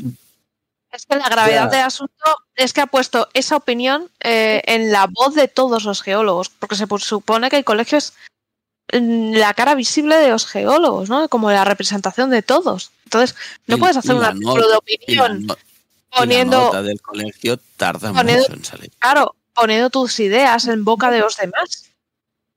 La nota del colegio de geólogos tarda mucho en salir y sale con eh, vistas a la nota que ha sacado el colegio de geólogos en la delegación de Cataluña. Entiendo yo, ¿eh? desde la esta es opinión mía, ¿eh? Hombre, yo creo que le habrán llovido hostias como panes por todos lados y por eso la sacaron. Aparte, a- y ahí eh, entra la de Cataluña, además. Yo esto que Sí. han caído hostias como panes no lo, no lo diría, ¿eh? Que no. No. Hombre, mira el Twitter. ¿Al colegio? Solo por Twitter. A Twitter. Solo por Twitter, pero Twitter no es la realidad. Ya, ya. Es que Eso cuidado con eso, ¿eh? O sea, la única repercusión que tiene eso es aumentar la visibilidad. O sea, si ves, mira, una cosa que me que a mí me ha llamado mucho la atención y, y no he revisado otros artículos, pero vamos, miramos cuando queráis. Tiene el número de vistas del artículo son 4.771. ¿eh? Yo estoy seguro de que te vas a cualquier otra número. De, a ver, voy a abrir este de aquí, uno de opinión sobre la minería. Joder, error, vale. ¿200? ¿100? Me parecen demasiado. Sí, sí, estoy tirando muy arriba, pero sí, sí, Sí. estoy de acuerdo con eso, ¿eh? Entonces, pues, mira, este no viene con Mira, este Con- viene. pero bueno. uno que he abierto yo también, 261. 194. Vale, pues como mucho va a tener eso. Entonces, yo creo que en ese sentido, pues bueno, eh, yo creo que se ha sobre, sobre reaccionado a este, a este tema. O sea, eh, se ha re- sobre reaccionado. Y, y, y una cuestión también importante y que debemos eh, darnos cuenta, independientemente de que a mí me llama mucho la atención y a lo mejor es un sesgo que tengo yo, ¿no? Porque porque a por la gente con la que me relaciono o lo que sea, pero pero pero yo hablando con colegas, ¿eh? pues joder, de repente te pones a hablar con ellos y, y no, pues eh, cuando estaba yo con lo del con lo del proyecto del cambio climático, ¿no? ¿Eh? Pues les contaba que estaba haciendo ese tema y tal, y me miraban como diciendo, pero, pero tú te crees eso. Y yo decía, pero tú no te lo crees, o sea, no me fastidies. ¿eh? Y de repente a, a mi alrededor, ¿eh? encontraba un montón de gente que eran negacionistas. Pero no, escúchame, no negacionistas, no, me, me miento. No negacionistas en el sentido. O sea, De ellos no, negar. pensaban- ellos no piensan que son negacionistas, ellos dicen que son escépticos. No, es que hay cosas que no están claras. ¿eh? Por ejemplo, pues el otro día, pues también una compañera me decía, eso de las temperaturas globales, ponte tú a medir la temperatura de una habitación. Donde pongas el termómetro te va a salir una temperatura diferente. Y dices tú, pero vamos a ver, alma de cántaro. Me imagino que los físicos tendrán una manera eh, homogénea de medir las cosas. O sea, no me digas. Entonces, claro, de repente te encuentras con eh, un montón de gente a tu alrededor que dices tú, ostras, vistos con, la, con el prisma de, de alguien ajeno a la geología, son negacionistas. ¿eh? Entonces resulta que por no sé qué leches, o sea, no me expliques, o sea, no me digas por qué, porque yo no lo entiendo. Los geólogos somos especialmente propensos a ser negacionistas del cambio climático. Y yo alucino. ¿no? Pero en eso No sí que tengo opinión yo, y es eso que te decía, ¿eh? que eh, es una ciencia muy pluridisciplinar y durante mucho tiempo se ha hablado con datos siempre muy muy próximos en el tiempo y los geólogos se supone que tenemos esa visión diferente. Pero Pon todas, Sí. las, todas las comidas que quieras. Pero entonces como, como colectivo te encuentras como que has sido apartado, ¿no? Eh, Y la misma palabra cambio climático yo la he criticado muchas veces. A mí no me gusta.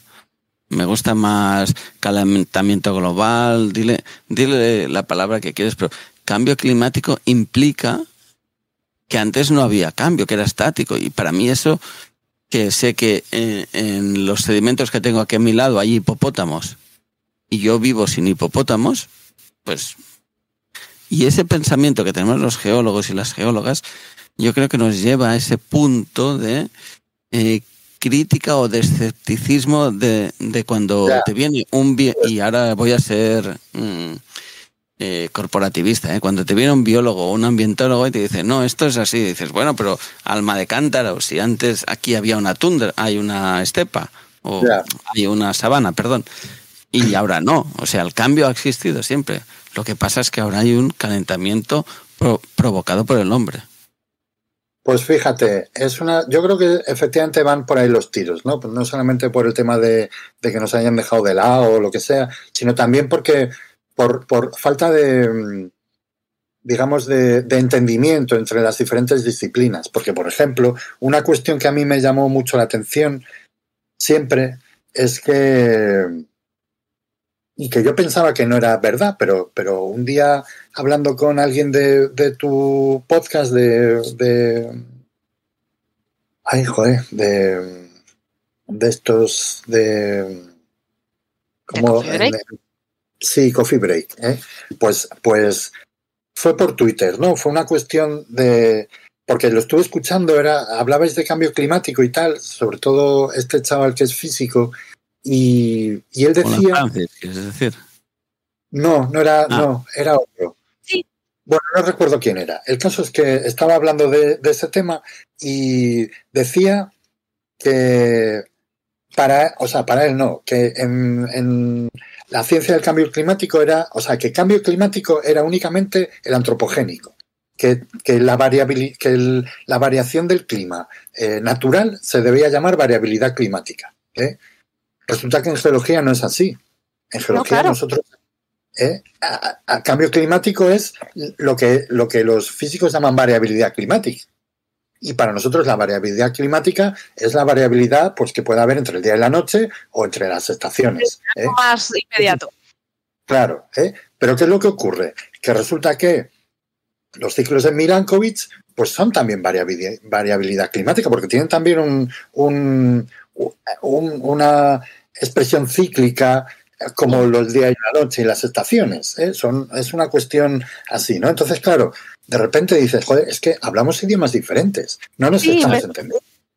Es No nos estamos- Y luego, otra cuestión. Dices tú, no, es que tú eh, me estás hablando de, de los últimos 200 años. Dice, bueno, vale. Eso con termómetros más o menos hechos bien y medidos con eh, precisión instrumental. Vale, pero bueno, digamos que ahora tenemos hasta el millón de años con los sondeos de la Antártida. Dice, vale, o de Groenlandia o donde sea. Eh, y dice, vale, pues entonces ya tenemos eh, un, un registro lo suficientemente amplio como para, como para ya nosotros sentirnos incluidos, ¿no? Exacto. Ya, pero es que, claro, estás hablando de para un para un eh, meteorólogo eh, eh, la diferencia entre clima y tiempo atmosférico es de 30 años, a lo mejor, ¿no? Pues puedes hablar ya de 30 años de, de clima a partir de 30 años, ¿no? Y claro, tú te pones a pensar y joder, 30 años, eso es una mierda. que no llega ni, a- ni al milisegundo, ¿no? Claro, pero luego dices, luego dices, te enteras de que existen las cuestiones de el, joder, las series de Fourier, ¿eh? Y entonces eh, te das cuenta de que matemáticamente tú una serie de, de ondas, ¿eh? que son los cambios en el clima, ¿eh? pues los puedes analizar desde un punto de vista matemático. ¿eh? Y entonces dices tú, vale, yo me sé la serie de eh, los ciclos de Milankovitch, me sé los cambios del día y la noche, me sé los cambios estacionales, me sé las manchas del sol, me sé los no sé qué de los neutrinos que dice este también, que no sé qué rollos habla de las antipartículas, no sé qué leches habla.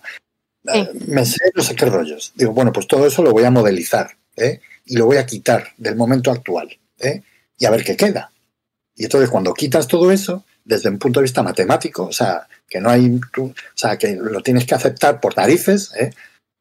pues ves que, que la mayor parte del, del cambio no es natural, no son ni volcanes, ni las manchas del sol, ni no sé qué. Y entonces con eso, tú ya puedes decir, vale, yo ya estoy tranquilo, ya tenemos un millón de años cubierto de datos. Y tenemos a un señor eh, muy cabezudo que ha hecho un análisis y que ha decidido que quitando todos los lo que yo le he dicho que geológicamente afecta eh, a lo que tenemos ahora, pues ve que la diferencia entre, entre lo que debería ser natural con lo que ocurre en realidad es muy grande y que ese muy grande es nuestra culpa, porque no hay otro factor. ¿eh? Eso es. ¿Qué, qué duda más hay? No hay ninguna duda más. ¿Cuál es el problema? Que nosotros, si a mí me dicen eh, serie de Fourier, flipo. Digo, ¿qué es eso? No sé qué es Qué eso. guay O sea, claro, Fourier, bueno, pues, fe- fenomenal, ¿eh? Furiomenal. Pues te tengo Suena una noticia. Te tengo una noticia. Te tengo una noticia porque si dices que no sabes por qué pasa eso, nos acaban de decir por el chat que está la segunda parte. Ya No ha salido. Está la segunda, pero no en el ICOC. Está en la Ah. página, en la PAG, pero está ya.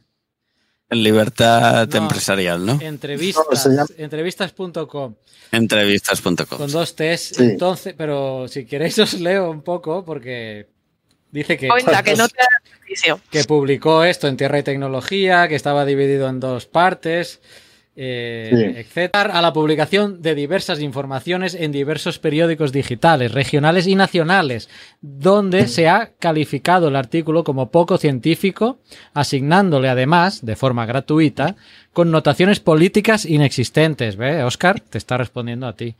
Además, se ha instado al colegio para que retire el artículo y que no se publique la segunda parte.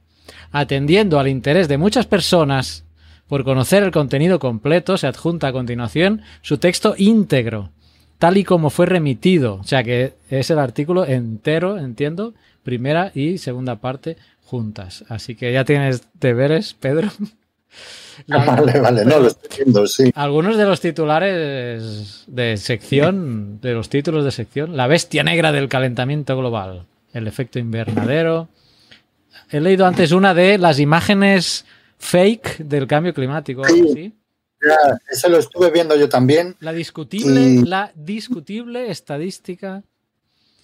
Eh, bueno, aquí te vas a dar gusto, como decimos aquí en El Salvador, buscando sesgos, buscando sesgos y todo esto. Eh, Imágenes fraudulentas, imágenes fraudulentas sobre el calentamiento global.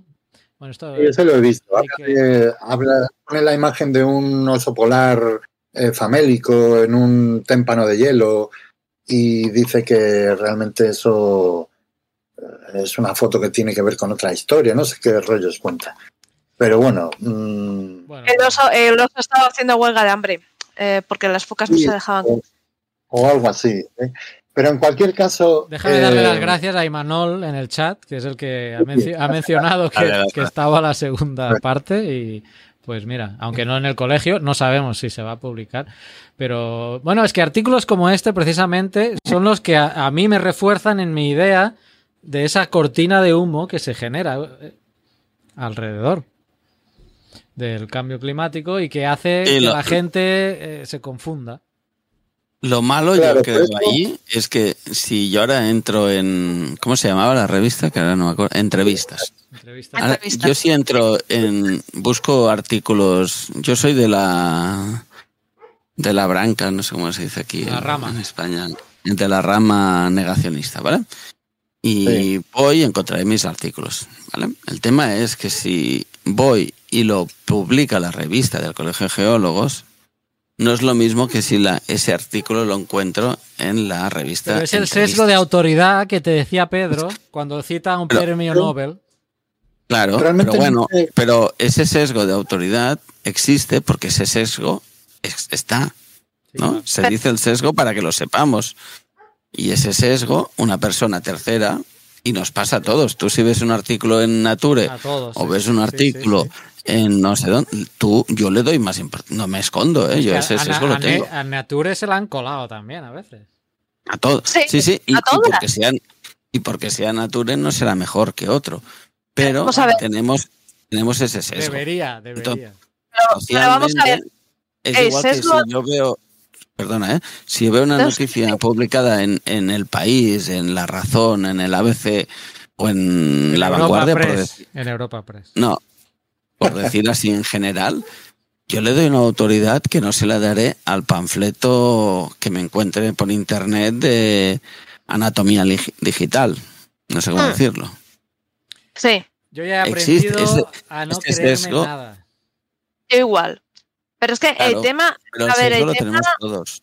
pero el tema sesgo de autoridad, el tema de premios Nobel de los que se les ha ido la pinza y han empezado a decir barbaridades, es que es algo que ha pasado muchísimas veces y que deberíamos, deberíamos estar eh, curados de espanto. O sea, todos conocemos a Cary Mullis, todos sabemos que se convirtió en un negacionista de SIDA, por ejemplo. Después de tener un premio Nobel, después de haber... Entonces dices, señores, eh, no, eh, que un tío te venga y te diga, no, yo soy premio Nobel y por eso te digo tal, no. Buscas todos los artículos sobre el tema en, lugares fiables, pues tienes muchísimos lugares. ResearchGate, el Archive, el, el Nature, Science, donde quieras.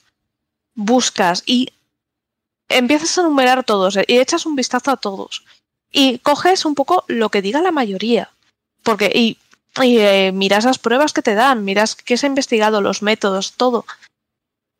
Y verás que, eh, que a lo mejor esta persona no tiene razón, por muy premio Nobel que sea. A todos se nos puede ir la olla. Eh, no sé. Y luego, eh, yo sigo con el tema del sesgo de autoridad. Sí. Estoy de acuerdo, ¿eh? pero para mí la opinión de una persona que no tiene publicaciones científicas Sí. de, de temas de cambio climático no es la misma que una persona que sí que tiene. Pero esa, esa, la- Y- esa interpretación la haces tú. es- es- no la eso es hace- sesgo de no la hace- autoridad, ¿eh? No, sí, la haces tú, pero no la hace la persona normal y corriente que lee en un periódico el colegio de geólogos publica tal. Ah, ya, por, por eso me preocupa tanto que sea el Colegio de Geólogos quien lo Claro, publique. claro, claro. Sí, sí, sí. Dos horas y veinte sé de que es un Y sé que es un sesgo de autoridad, eso, y estoy de acuerdo. Pero para mí, con todos mis respetos, ¿eh? la opinión que tenga eh, Pedro sobre residuos, que yo me dedico a los residuos, pues me parecerá muy bien, pero no me la tomaré igual que si me la dice mi compañero de, de mesa, que lleva 20 años trabajando en residuos. Lo que sí que tengo que ser suficientemente avispado, ¿no? Para escuchar lo que dice Pedro y no tirarlo a la basura de entrada, ¿no?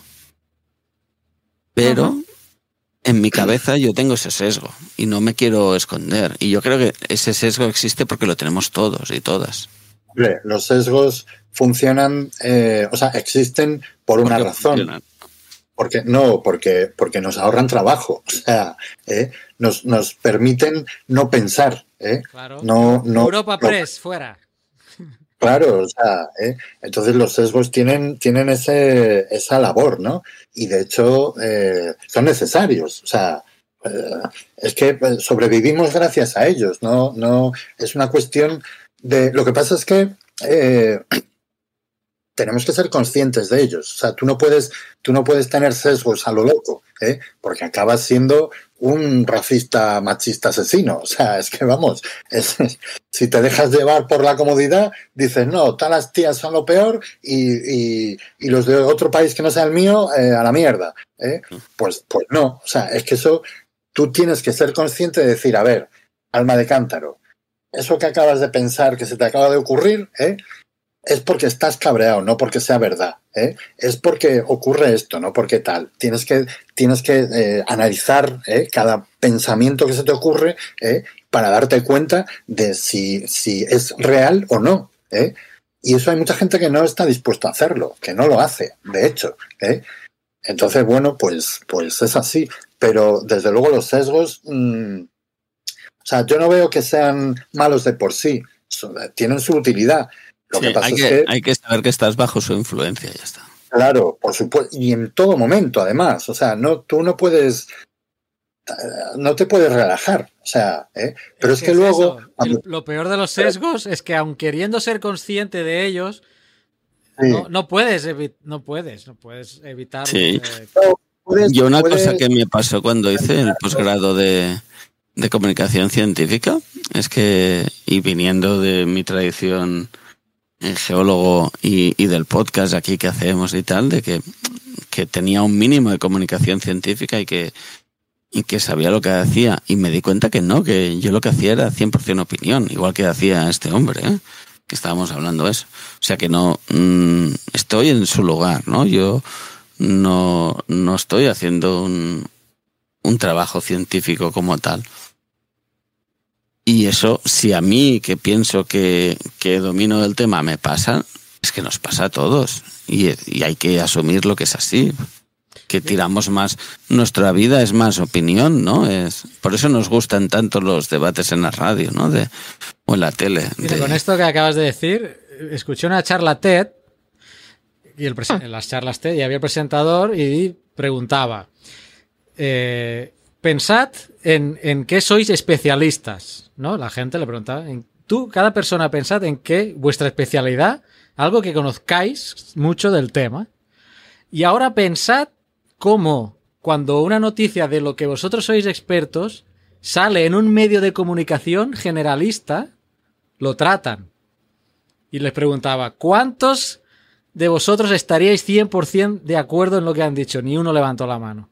Es decir, entonces dijo, esto es con algo que vosotros conocéis bien, porque lo conocéis bien. Ahora pensad en algo que no tenéis ni idea, pues te vas a creer lo que dice este el periódico, tal tele. O sea, si en lo que. Y esto es cierto, con lo del volcán de, que hubo en. Eh, que pasó. Bueno, tuvimos suerte que estaba Pedro y Naún en, en saliendo, ¿no? En, en, la sexta y. Pero bueno, se dijeron cosas, pero. Y esto es extrapola, y es cierto. O sea, si en un tema que uno es experto y lo lee en un medio. Esto, esto no es tiene parte de verdad, pero esto, esto, no, esto es mentira, tal. Sí, sí, es, Imagínate en un tema que no conozco, que, que, ni, yo qué sé, de cualquier otro tema que no tienes ni idea, pues te las meten dobladas con todo. Pues sí, yo creo que, que es muy importante. Hay que tirar el trabajo del periodista y la periodista, ¿eh? que también consiguen tras. O a mí me parece una, un trabajo muy loable a veces de no, no, conseguir traducir. No quería decir eso. Lo que quiero decir es ya, ya. tener cuidado. Es una fina línea. Es Exacto. una fina línea de, de, Hay que ser críticos, pero a la vez hay que. Tú no puedes dominar todo, ¿no? Es. No, claro. no te puedes pensar que eres el que porque entras en el cuñadismo ya, ¿no? De que yo tengo la verdad y, y, y, te voy a explicar el porqué de las cosas que tú no te das cuenta.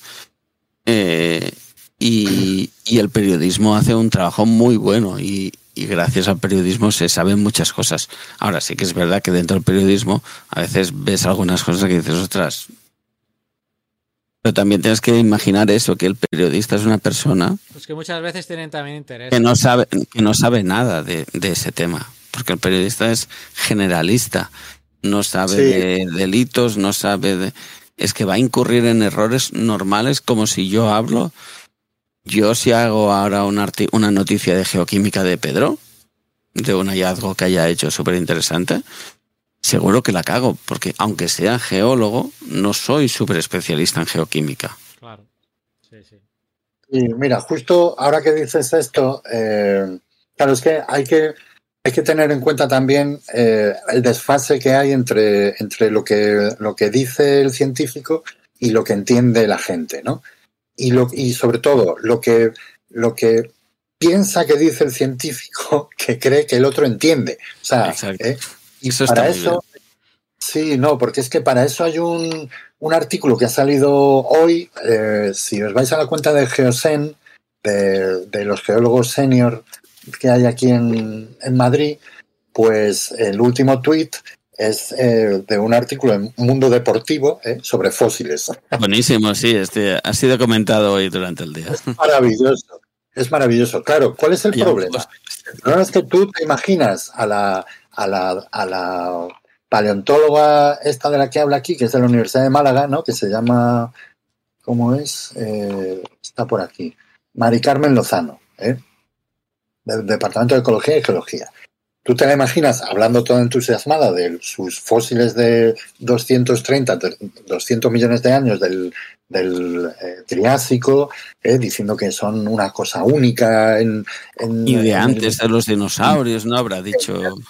el periodista entendiendo.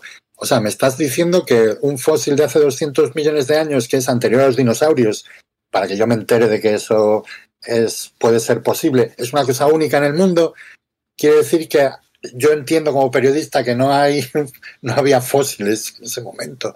¿eh? Y entonces, claro, el periodista o eh, a ver quién no.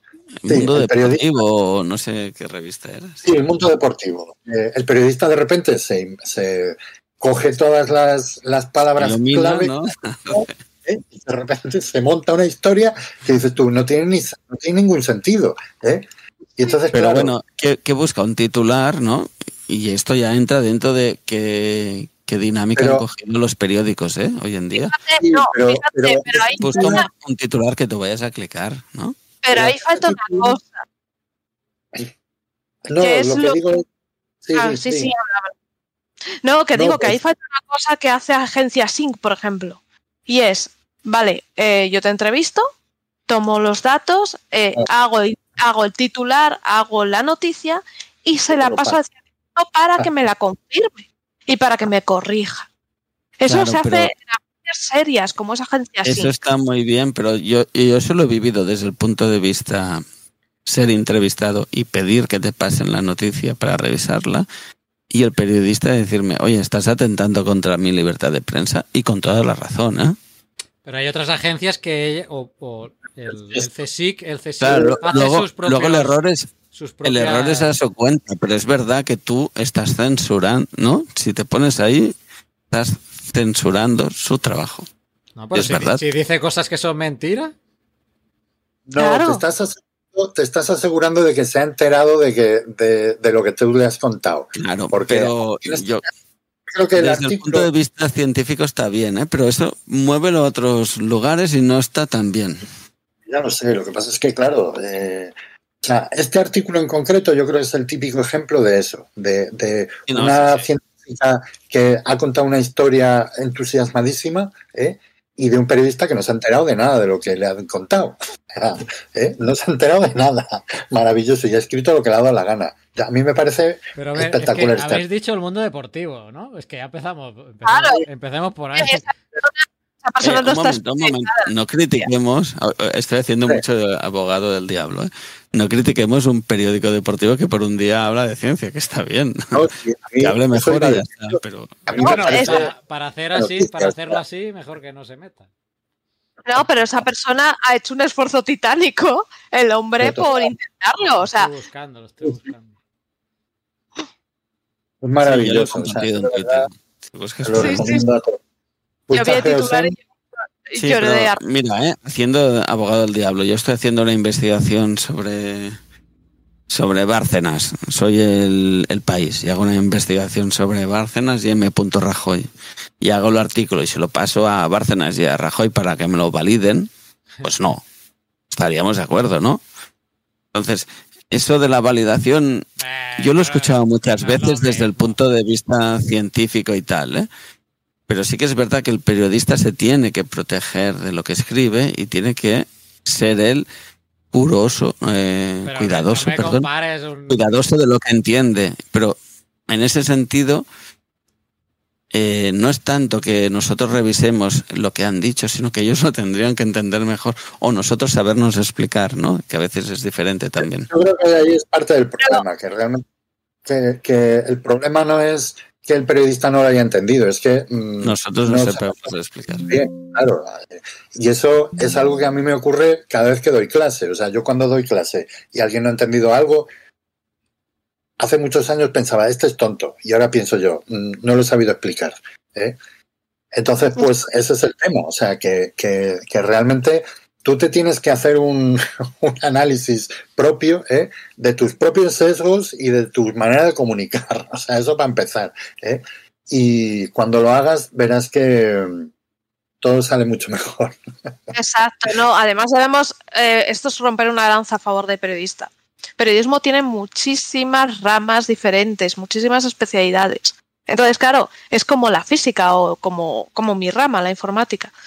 Entonces, eh, yo no puedo llegar a una empresa eh, siendo científico de datos y de repente ponerme a tratar temas de, a lo mejor de redes, de computadores, porque mm, mm, yo redes de comunicaciones no es mi especialidad, no, no, no tengo ni idea, entonces me costaría mucho. Entonces, esta persona ha hecho un esfuerzo, es, tiene una especialidad que es periodismo deportivo, que tiene, toca unos temas, está muy especializado en ciertos conceptos y de repente ha roto su zona de confort y ha entrado en un tema científico. Entonces también hay que, hay que agradecerle el esfuerzo, ¿no? Que no lo ha Sí, sí. comprendido, pues igual, igual eh, por ambas partes. Oye, mira, eh, él podría haber hay cosas que dudase. Oye, esto está bien.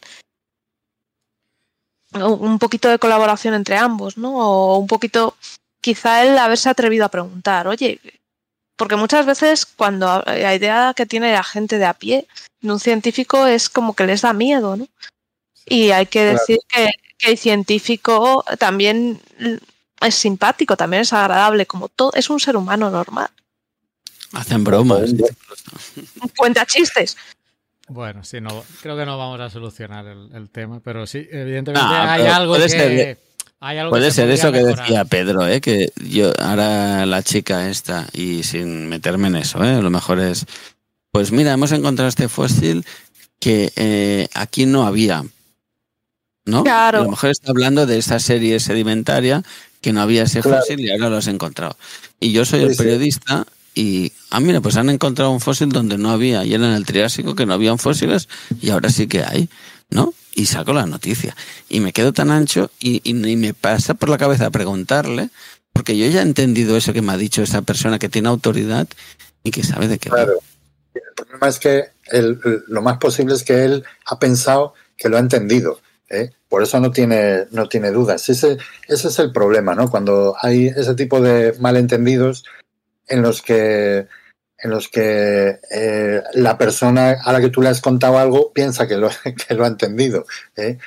Eso, Así tú que eres profesor, ¿no? Lo típico que en clase dices, ¿lo habéis entendido? Y todo el mundo dice, sí. Y dices, no, no he entendido sí, nada, no. ¿no? Pero tú, Oscar, que has- perdona, Pedro. Eh, Oscar, Sí, que has sí. hecho el máster de, de comunicación Pos- posgrado, científica, posgrado. o el posgrado, eh, para evitar estos temas, supongo que os, ya os, di- os- os explicarían o, os- o habría algún tema para que no pasara lo que ha pasado con este artículo. ¿No? A ver, eh, Debe haber unos procedimientos. Sí, pero estás asumiendo muchas cosas. Estás asumiendo que el- la persona que está trabajando ahí tiene un, un salario fijo y, y que tiene un puesto donde tiene tiempo para preguntar y bla, bla. A lo mejor es un freelance que le pagan por artículo y ha ido a saco y, y ahora está haciendo otro. Es que la vivimos en una ci- sociedad, igual que el cambio climático es muy complejo, todo es muy complejo. Pero para mí lo más Y- fácil es lo que has dicho. Pásale la nota a la, a, la, a, la, a la que has hecho la entrevista y que te diga sí, no, o mira, Pero la esta- nota la pasas si tienes dudas, a lo mejor, o si tienes tiempo. Bueno, creo que dice Pedro, en él lo por- entendió perfectamente en su mente. Y a lo mejor Pues sí. es eso, ¿eh? a lo mejor no tienes tiempo y tienes que ir sacando más noticias y te lo he Eh, hecho pecho. Y, y además has dejado un titular guay para que la gente clique. Ya. A lo mejor hasta, hasta ganas, ¿no? Con Bueno, eso. eso seguro, con el clickbait. Pedro, no, Dime. ¿tienes el artículo de la segunda parte abierto? Eh, sí, a ver, lo tengo ¿Te por puedes aquí. ir a la bibliografía y leer la primera? es que lo acabo, lo acabo de ver y es que lo hemos comentado antes. A ver, ¿quién es el primero? El primero que cita en la bibliografía.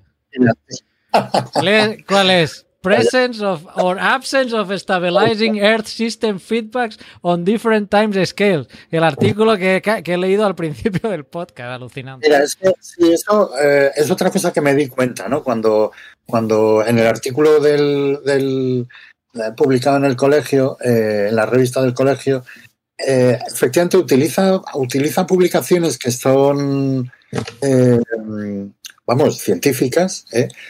Eh, y, lleva a cabo un, proceso que es eh, de falacia, ¿no? De, de- ese creo que es el non sequitur que ya, que ya decía, ¿no? Donde, donde las premisas iniciales son ciertas, o sea, tú partes de una idea que está publicada en un artículo y que se dice no sé qué y no sé qué más, pero las conclusiones a las que llegas son falsas, ¿no? Por ejemplo, cuando habla de... mm, Es que era, era muy llamativo eso, me llamó mucho la atención, a ver si lo encuentro.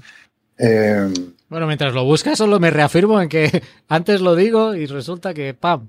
Digo, esto lo van a usar tanto los de un lado como los de otro. Pues toma castaña. Aquí está ya. Pues este artículo es de noviembre. ¿eh? Creo, Mm. creo que es de noviembre del 21. A lo mejor lo he añadido después. Porque el artículo, ¿cuándo fue? Sí, A- a lo en, en mejor- esa tía, A lo mejor ya lo en cita en el primer, en la primera parte, a lo mejor ya estaba citado. Me parece que no, ¿eh? No me suena ese artículo a mí. A ver, Yo lo que decía era- parte abierta aquí, ya te lo digo ahora rápidamente. Era el tema de, las, de la radiación cósmica, sí. No estaba, Ahí, ¿no? claro, esa, la figura 5 de, del, del artículo original, del primero, vamos, De la primera La parte. parte eh, uno. que está en un paper de Sabib y Beiser del año 2003, donde, Figura donde 5, dices. La figura 5, sí. Espera, que la ¿eh? leo para los del podcast. Esta gráfica representa la evolución comparada entre la temperatura y la radiación cósmica durante los últimos 500 millones de años. Viene a decir, eh, creo recordar que cuando hay, a ver cómo era esto, la radiación cósmica es la eh, negra, ¿no? La roja. Sí, la negra es la radiación cósmica. Entonces, cuando hay mucha radiación cósmica, eh, lo que ocurre es que hay, eh, eh, se nuclea mayor cantidad de nubes y entonces, porque la radiación cósmica hace como de, hace como de, de germen, ¿no? De las nubes y entonces eh, las nubes lo que hacen, al haber más nubes, lo que hay es más albedo y entonces el albedo lo que hace es que echa el calor para afuera, ¿vale? Del sol, la radiación, vamos. Y entonces son temporadas de menor temperatura. Bueno, eso está hecho para el paleozoico, ¿vale?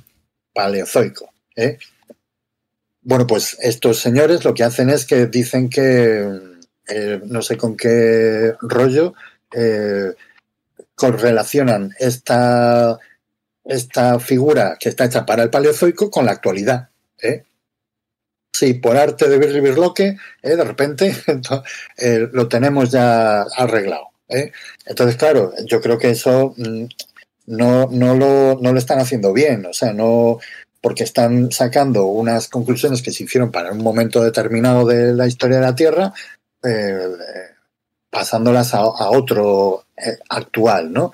Donde tampoco queda muy claro eh, la escala no se ve bien. O sea, la escala que tú estás viendo aquí de los ciclos de, de la radiación cósmica, pues son 100 millones de años. ¿eh? Y Ah. nosotros estamos hablando de, de 200, ¿eh? 200 años. Entonces, digamos que, que ahí hay un desfase de escala, que yo creo que es el problema principal. O sea, el problema principal es, eh, eh, es de escala, ¿eh? de escala temporal, sobre todo. ¿eh? Que no Carlas, unos- estás compartiendo las estadísticas de, No, no, es que me, se me ha bloqueado, se me ha bloqueado el Discord. No sé dónde te habías quedado. Nos habíamos No, pues quedado que era muy tarde y que vamos a dormir y que nos Sí. está recomendando este libro. Este libro, sí, que se llama eh, No pienses en un elefante, de George Lakoff, ¿eh? que sirve para entender un poco, pues eso, cómo, cómo va la comunicación entre, entre gente que tiene ideas, digamos, eh, contrapuestas. ¿eh? Y, y sobre todo, este, bueno, este señor George Lakoff es un tío así muy activista ahí en Estados Unidos, ¿no? Y sobre todo con el tema de anti anti-republicano total, ¿eh? y, ah, estudia o, o- o analiza ¿no? cómo, cómo el discurso de, de los republicanos en Estados Unidos, el discurso más radical y más tipo Trump y todo eso, cómo condiciona eh, bueno, la manera de, vivir la política en, Estados Unidos, ¿no? Cómo ellos son capaces ¿eh? de, dominar el, debate político utilizando una serie de, trucos que esta gente que habla del cambio climático, que son negacionistas, utiliza también. ¿eh?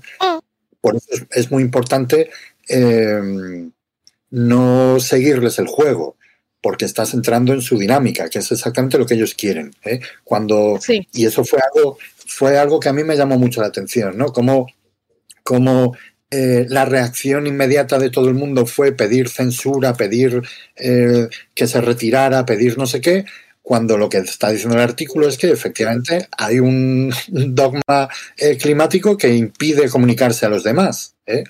Entonces, cuando, cuando, o sea, si tú estás diciendo que está ocurriendo algo y de repente el grupo contrario hace exactamente lo que tú estás diciendo que hace, pues dices, joder, tienes razón. O sea, ¿eh? ¿qué hago yo con estos pringados? Vámonos a ser anticlimáticos todos. ¿eh?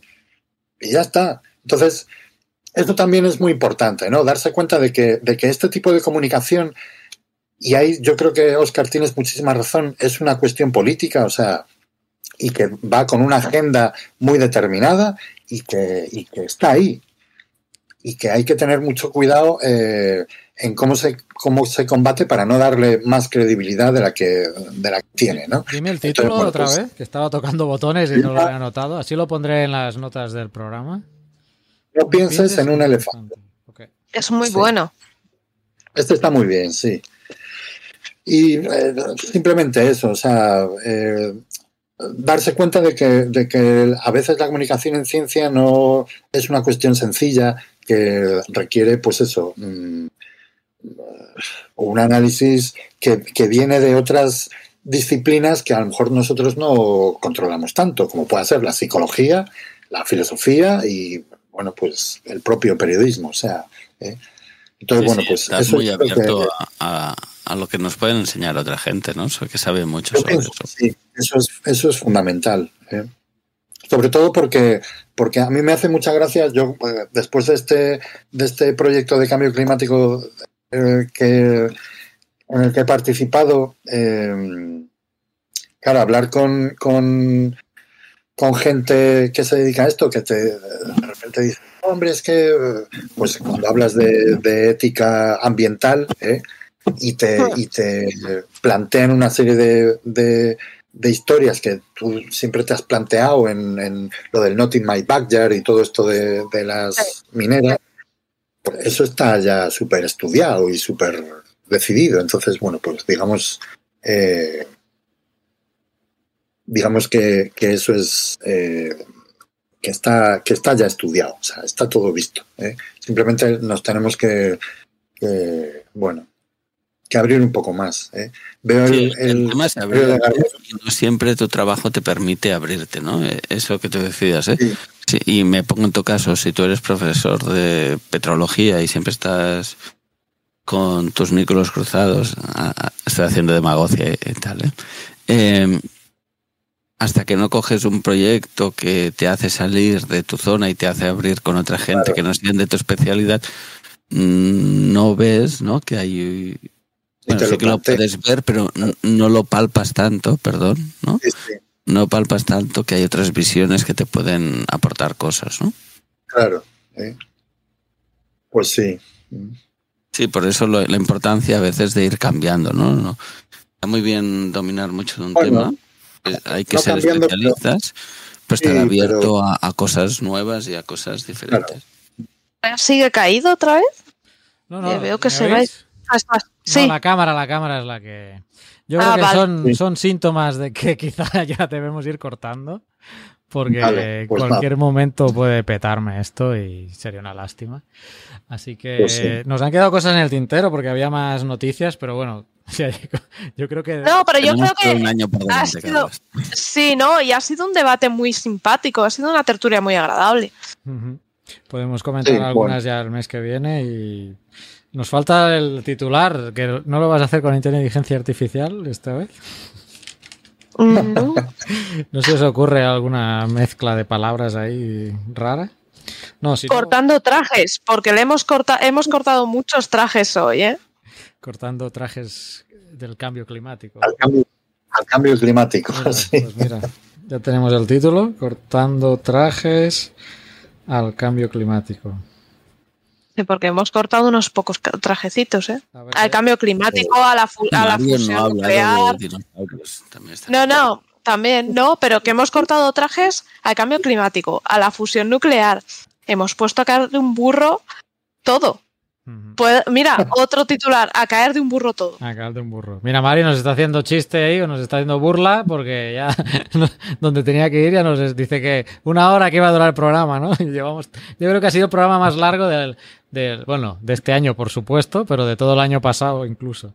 Había una mala influencia. Yo no sé si citar súper rápido, la- porque yo tenía tres noticias, vaya, rápido. La misión DART, ¿eh? Que, que tuvimos, que impactamos con ese Claro. asteroide para desviarlo y fue bien. ¡Pum! Ya está, citada.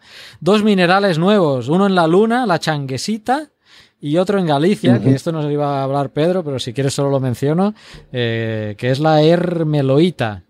También Hermelitas. Es en descubrimientos que hubo y prácticamente y tú eh, tenías eh, Sara creo no tenías otra que así darnos un titular Quería hablar un poco del descubrimiento de esta pluma mantélica que se ha hecho en Marte, que realmente hemos descubierto gracias a esto que Marte no estaba muerto de todo.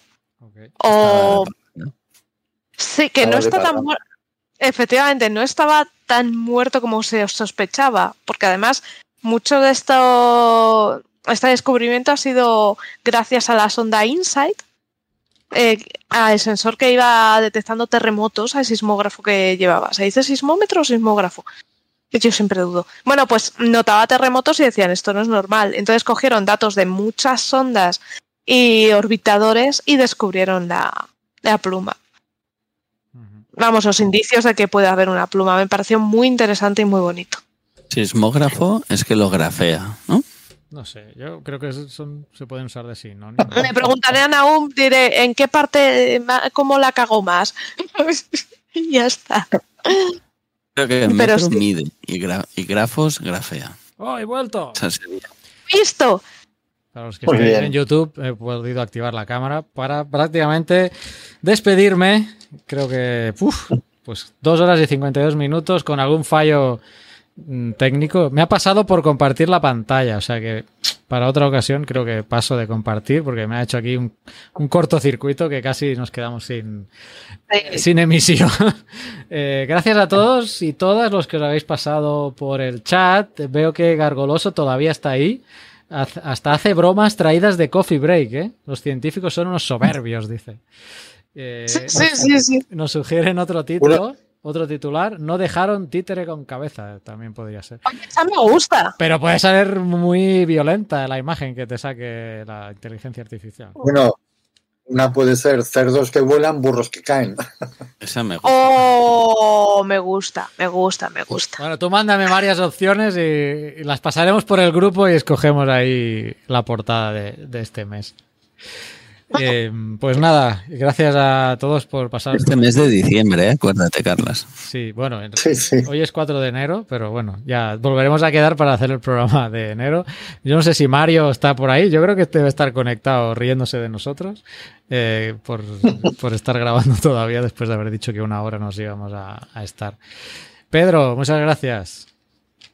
Nada, a vosotros. viene o al finales de este mes, no sé, ya quedaremos por el grupo interno para ver qué fecha grabamos. Sara, igualmente, gracias. Muchas gracias. Oscar, director de la zona Atlántico Norte. Tiene que aparecer laureles por mi alrededor o algo. Sí. ¿No se pueden poner emojis y cosas raras aquí? Sí, ¿eh? A ver. algo. pero no hay laureles, em, sandías. Ah, sandías. Bueno. Pues no es lo mismo, pero nos vemos el mes que viene, ¿no? sí, Sí. aquí estaremos. Yo he dejado unas cuantas propuestas de títulos en el grupo. Vale, perfecto. Y a todos los que estéis, como digo, por YouTube, saludos. Los que nos escuchéis por podcast, pues dadnos likes, compartir, difundir la palabra geológica, que pues eso, pues ayudaréis a, a difundir más el podcast. Muchas gracias a todos y hasta la próxima. Chao. Gracias a ti. Chao. Adiós. Envíanos tus comentarios, preguntas o sugerencias a geocastaway.gmail.com. Puedes escribirnos en nuestra web geocastaway.com. Búscanos en Facebook y en Twitter.